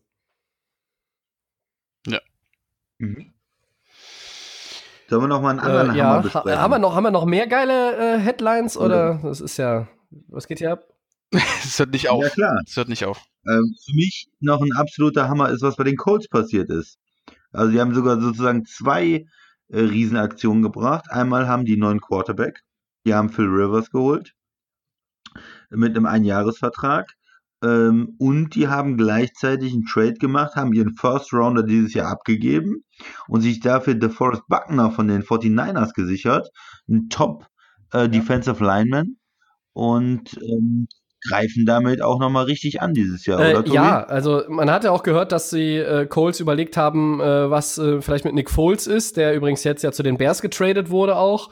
Äh, das heißt, er wird wohl mit Trubisky da um den äh, Job des Starters streiten. Vielleicht ist er auch der Starter, abwarten, andere Geschichte. Aber es war nicht so, dass man nicht das Vertrauen in Rivers hat, sondern äh, dass man halt verschiedene Optionen geprüft hat. Und dann hat man sich für Rivers entschieden, man ist mit ihm zu der Einigung gekommen. Ein Jahr, 25 Millionen Dollar. Es gibt viele, die sagen, Rivers hat den besten Football hinter sich. Äh, er hat viele, viele Fehler gemacht in den letzten, äh, also in dem letzten Jahr auf, auf jeden Fall. Vor zwei Jahren war er, war er eigentlich noch richtig gut. Ähm, aber das hatte mit den ganzen Verletzungen auch zu tun, dass sie auch viel von hinten spielen mussten. Er musste Risiko gehen. Und wenn er mit 38 ähm, hinter einer guten O-Line spielt und die ist in Indianapolis da. Mit Costonzo wurde verlängert, dem Left Tackle. Das ist auch ein äh, ganz wichtiges Puzzleteil. Dann haben die da eine gute O-Line. Das ist ein, ist ein Team, wo nicht mehr viel fehlt, dass die Experten sagen, die spielen um eine Championship mit. Und das haben die Colts mit Rivers meiner Meinung nach. Ich traue ihm zu, dass er immer noch auf hohem Niveau spielen kann, gerade äh, bei der O-Line. Ähm, er muss jetzt auch nicht 4500 Yards werfen und 35 Touchdowns das geht auch mit 4000 Yards und, und, und 28 Touchdowns oder, oder 26, ähm, weil das Team kann halt auch gut laufen mit Mac, mit Heinz. Da haben sie da auch ganz gute Running Backs natürlich, ähm, das wissen wir ja. Äh, und sie haben auch eine ganz gute Defense, ja. Und, und DeForest Buckner kommt dann auch noch mal mit da rein, First Rounder, der ist auch noch jung, Mitte 20, ähm, der ist disruptive, der kann den ganzen Rhythmus auch, auch ändern, der ist auch im, ist auch ein Anführer und, und das sind alles noch mal so, so Dinge, die auch, ähm, die auch Rivers zeigen, ja, hier, hier wird noch mal an entsprechenden Stellen was gemacht. Das Team hat schon viel Talent. Das haben wir schon, schon sehr, sehr oft gesagt in den letzten Monaten. Sagen wir eigentlich schon seit einem Jahr. Äh, letztes Jahr haben wir immer gefragt, warum geben sie nicht so viel Geld aus? Sie haben viel Cap Space. Sie haben jetzt wieder viel Cap Space. Jetzt nutzen sie das auch schon mal ein bisschen mehr. Und, ähm, für mich sind die Colts ein Team, das man auf jeden Fall auf der Rechnung haben muss. Und ich glaube, kann mich nur wiederholen, Rivers wird sich wieder steigern und der Deal ist gut, weil man hat jetzt erstmal kein Risiko auch bei den Colts, dass man sagt, wir machen jetzt hier keinen Dreijahresvertrag. Ähm, aber man kann sich auch vorstellen, und das klang auch schon irgendwo zwischen den Zeilen raus, dass wenn das Jahr ganz gut verläuft, dass man auch noch dann darüber hinaus zusammenarbeitet. Ja, äh, die Colts, ähm, muss ich schon sagen, ist schon ein sehr beeindruckende Franchise. Also, ähm, Tobi hat es gerade gesagt, viel Cap Space, immer noch viel Cap Space, alle, alle Entscheidungen werden sehr mit Bedacht getroffen. Sie gehen jetzt mit Philip Rivers in, diesem jungen Team, mit einem Veteran. Äh, ich stimme dem Tobi vollkommen zu. Ich kann mir vorstellen, dass er die Leistung von äh, dem vorletzten Jahr wiederholen kann, wo die Chargers extrem stark waren, ähm, wo sie dann nur in den Playoffs gescheitert sind. Ähm, und ich glaube, diese, auch für, für Philip Rivers, glaube ich, ein, ein ganz guter Deal um erstmal nochmal zu zeigen, okay, ich kann noch mit einer anderen Franchise spielen, ich kann immer noch gut mithalten und ich finde, so mit einem jungen Team ist das nochmal eine ganz andere Sache. Du wirst ja da automatisch, glaube ich, auch als, als älterer Spieler dann auch mal so ein bisschen mitgerissen und kannst auch noch ein bisschen die Leute führen und ich finde diesen Deal super, er passt da super rein. Ähm, Gerade auch hier nochmal mit, äh, mit Costanzo wurde auch nochmal verlängert und du holst dir nochmal ähm, mit Buckner nochmal einen äh, Super Bowl-Teilnehmer noch mit in dieses Team. Und wie ich schon gesagt habe, ich finde die Colts auch so über die nächsten Jahre einfach extrem interessant. Sie haben sich überall irgendwo gesteigert, Defense wie Offense. Und dieses Team ist, glaube ich, nur noch so kurz davor, irgendwo so ein Breakout zu haben. Und ähm, du, du bist ganz intelligent, du gibst nicht viel Geld aus, du setzt auf deine jungen Leute, versuchst die zu stärken und hast halt immer noch im Hinterkopf, okay, wenn irgendwo eine Situation ist, kann ich mit viel Geld irgendwo noch eine Situation retten. Und Rivers passt für mich da super rein. Ich bin echt gespannt, ob er da nochmal auf ein, auf ein Level kommt. Ich kann mir das wirklich vorstellen, wie ich schon gesagt habe. Und ähm, ich bin nur gespannt, was mit Jacoby Brissett ist, weil ähm, wird er jetzt dann wieder der, der Backup? Man geht ja mit ihm jetzt nicht weiter. Ähm, wird er dann vielleicht im darauffolgenden Jahr weiter spielen? Also da bin ich noch sehr gespannt, wie sie das noch mit, ja. mit ihm lösen wollen, weil Rivers kann natürlich jetzt für die nächsten ein oder zwei Jahre vielleicht noch eine Option sein. Du gehst vielleicht mit ihm auch all in, ähm, um auch ihn vielleicht noch irgendwie, weil er, man muss ja auch ganz ehrlich sagen, einer der erfolgreichsten Quarterbacks der NFL-Geschichte, der aber nie einen Super Bowl gewonnen hat. Ähm, eine, eine lebende Legende, solange wir gucken, ist er schon auch mit in der, äh, mit im Football dabei. Also da können aber die Colts auch, wie gesagt, sich immer noch ein bisschen zurücklehnen, zu sagen, okay, wir gucken uns Rivers jetzt ein Jahr an oder ein oder zwei Jahre, wer weiß, was noch passiert. Und du kannst noch sagen, ich habe noch viel auf der Seite ähm, an Kohle, kann mir vielleicht nochmal überlegen, wo kann ich nochmal irgendwie meinen Franchise Quarterback aufbauen aus dem College oder vielleicht irgendwie in der Free Agency. Und ähm, ich muss sagen, die Colts vom, vom Mindset her. Also super. vor zwei Jahren waren es 32 Touchdowns, 12 Interceptions, 4300 Yards. Jetzt waren es mehr Yards, aber halt 20 Picks in 2019. Ich glaube, er kann noch mal an alte Zeiten anknüpfen. Wie sieht es der Christian denn so? Ja, Rivers, ähm, ich finde das okay. Der, der Gedanke von den Colts, die haben ja eigentlich gemerkt, sie sind ein Team mit Luck, äh, das äh, kurz davor ist, auch durchzubrechen in der AFC. Sie hatten das Gefühl, wir sind dabei, wir können ins Championship Game kommen, wir können Richtung Super Bowl gucken. Luck ist ausgestiegen und, und mit diesen, das ist natürlich ein riesen ähm, ja, Desaster gewesen letztes Jahr. Äh, dir fällt der Franchise Quarterback und du hast eigentlich dann noch ganz ordentlich die Saison angefangen, eine gute Leistung gebracht.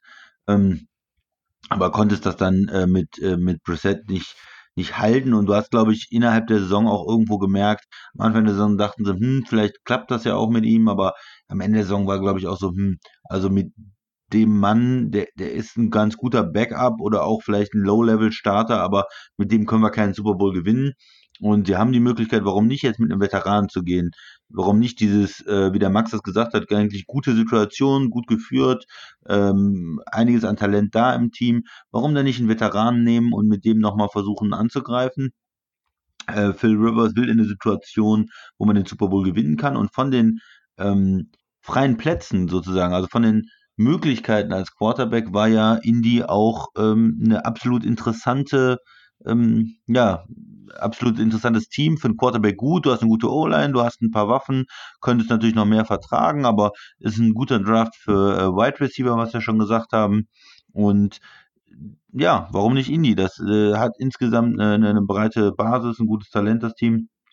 Und die, der andere Move ist natürlich auch, wir greifen jetzt an. Wir haben diesen Draft-Pick, erste Runde. Wir sagen, okay, da ist ein Spieler äh, verfügbar. Die 49ers haben diese äh, ganzen First-Round-Picks in der, in der ähm, D-Line und am Ende können, werden sie nicht alle bezahlen können. Und ähm, ja, Buckner ist da. Für mich ist das der zweitbeste Mann da in der Line nach Bosa ähm, oder der zweitwertvollste nach Bosa. Und äh, den haben sie sich geschnappt, haben ihm jetzt einen absoluten Top-Deal gegeben. Der ist der zweit äh, bestbezahlte Defensive mhm. Tackle in der Liga aber das können sie sich auch leisten. Und ja. es ist ein richtig guter Spieler. Es ist ein, äh, du hast gesagt, er ist noch jung genug. Und solche Moves kann man halt machen, wenn man eine gute Salary Cup äh, Struktur hat, wenn man äh, gut gewirtschaftet, gut gearbeitet hat in den letzten Jahren. Das haben die Colts und ich mag ihn, ich mag sein, sein, sein Spiel und ich denke, es ist äh, eine gute Entscheidung für die Colts. Ich fand es richtig für die 49ers, um vielleicht auf die auch mal ganz kurz da zu kommen. Da wollte ich noch was zu sagen. Ähm, ich habe es nicht ganz so verstanden, warum sie es so gemacht haben. Sie sind ja hingegangen und haben Armstead bezahlt, den Defensive End, und, und haben Buckner jetzt gehen lassen. Du kannst natürlich sagen, die Idee dahinter ist, wir können diesen First-Round-Pick wieder benutzen und können wieder neu ähm, nachschieben im Talent in der Defense. Ähm, und wir geben quasi den Spieler ab, für den wir auch mehr bekommen. Aber die Verträge, die sie da ausgeben jetzt an die verschiedenen Spieler, äh, sind natürlich schon extrem hoch und ähm, ich hätte es anders gemacht, glaube ich. Also ich, ich denke nicht, dass es ein totales Desaster ist, es ist schon okay, aber es ist, ähm, ich hätte es persönlich ein bisschen anders gemacht. Also ich finde äh, Buckner da schon den, den äh, besseren Spieler und den wichtigeren Spieler auch vielleicht in Kombination mit Bosa, dass du einmal den Defensive Tackle hast, einmal den End und ähm, Armstead, der, der spielt eigentlich eher Defensive End und dann musst du ihn ähm, innen spielen lassen und ist er da so erfolgreich oder haben sie andere Spieler vielleicht noch im Kopf, die sie, die sie haben wollen? Ähm, ähm, du? Ja, also zu den Niners, äh, sie, die Niners haben natürlich das Problem, dass sie irgendwann müssen sie die ganzen, die ganzen First Rounder da auch nochmal bezahlen, ne? Und da haben sie sich jetzt gedacht, okay, wir klonen vielleicht dann noch mal äh, so einen Typen wie DeForest Buckner oder versuchen das zumindest. Wir kriegen einen First-Round-Pick. Ähm, sie haben mit ähm, Eric Armstead verlängert. Irgendwann werden sie ja natürlich auch mit äh, Nick Bosa äh, einen neuen Vertrag aushandeln müssen. Das eilt jetzt natürlich aber auch noch nicht.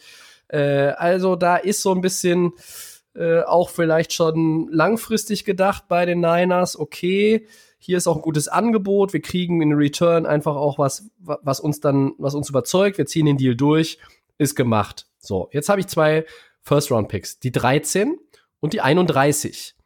Ich bin mir relativ sicher, dass sie einen Pick, vermutlich die 31, aber kann natürlich auch was anderes, kann auch der andere sein, dass sie einen Pick nochmal abgeben werden, vor dem Draft oder im, äh, am Drafttag, äh, wenn die erste Runde über die Bühne geht, um sich noch ein bisschen mit Zweit- und Drittrunden-Picks irgendwo zu verstärken, weil die Niners haben keinen Pick sonst in den ersten vier Runden. Ja, äh, das ist halt auch so ein Ding. Und, und da muss man auch ein bisschen gucken, dass man es ein bisschen verteilt. Ja, ja, und wenn, sie, wenn ihnen das zum Beispiel ja. gelingen würde, ich sage jetzt mal, sie behalten den Indie-Pick, geben ihren ab für jemanden, der noch mal da reintraden möchte oder muss oder was auch immer und kriegen einen, ich sag jetzt mal, einen Second Rounder einen mittleren Second Rounder und einen, einen Viertrunden-Pick. Dann können sie mit ihrem First Rounder noch mal gucken nach einem Pass Rusher, wenn sie wollen. Und sie können dann auch sagen, okay, wir nehmen den Second Rounder und gucken noch mal nach einem weiteren Receiver, weil auch da ist irgendwo äh, ja immer noch Bedarf. Emmanuel Sanders hör, hörte ich heute, ist vielleicht dann auch da ähm, Kandidat, der die Niners verlässt. Also für San Francisco auf den ersten Blick kann man argumentieren als Niners-Fan, ah, ah, jetzt hätte ich schon gerne irgendwie auch alle dieser Monster da vorne behalten. Aber andererseits ist der, ist der Move aus, aus Sicht von San Francisco auch nicht verkehrt, meiner Meinung nach. Und für Indy, äh, das ist einfach auch gutes Management, was die, was die machen. Das habt ihr eben auch schon gesagt. Die haben ihren First-Round-Pick jetzt abgegeben, aber die haben zwei äh, Second-Rounder, die picken an 34 und 44. Äh, die haben auch einen Drittrunden-Pick. Äh, und die haben äh, dann an den weiteren Tagen noch einen Viertrunden-Pick, einen Fünftrunden-Pick, drei Sechstrunden-Picks. Also die haben äh, einige Draft-Picks äh, immer noch. Natürlich haben sie ihren höchsten jetzt abgegeben. Äh, aber auch die könnten ja sagen, wir geben die beiden Second Rounder ab und traden wieder hoch und schnappen uns dafür in der First, in der First Round irgendwo jemanden. Also ich glaube, das sind Teams, die haben äh, viel Dynamik drin, aber die machen auch vieles richtig. Äh, schöne Grüße an Will O'Brien an der Stelle nochmal für, für mich ist es von beiden, für beide Seiten ist es schon okay. Auf jeden Fall. Ja. Christian, Gut. noch was zu den, zu den Niners oder den Colts? Nö. Ja, haben wir. Wir wollen ja auch ein bisschen vorankommen hier, ne? Nö, ich denke, die, die haben wir gut durchgebracht. Ja, ja wir haben noch ein paar. wird irgendwie nicht kleiner hier. äh, äh, der Zettel ist tatsächlich noch lang, aber ähm, da wir auch gleich schon die Zwei-Stunden-Marke erreicht haben, äh, ja, schlage ich vor, dass wir einfach die ähm, Aufnahme für heute beenden. Wir laden das Ganze erstmal hoch und teilen die ganze Free Agency Podcast-Geschichte in dieser Woche in zwei Aufnahmen. Also zweimal die Layoff Game in dieser Kalenderwoche. Das war Teil 1. Ähm, ja, und vielleicht ist auch schon Teil 2 online, wenn ihr das jetzt fertig gehört habt, aber mal gucken. Also, nach Mittwochabend beenden wir die ganze Nummer hier äh, kurz vor Mitternacht und äh, verweisen auf Donnerstagabend. Dann gibt es Episode 119. Geht schnell in dieser Woche. Bis morgen.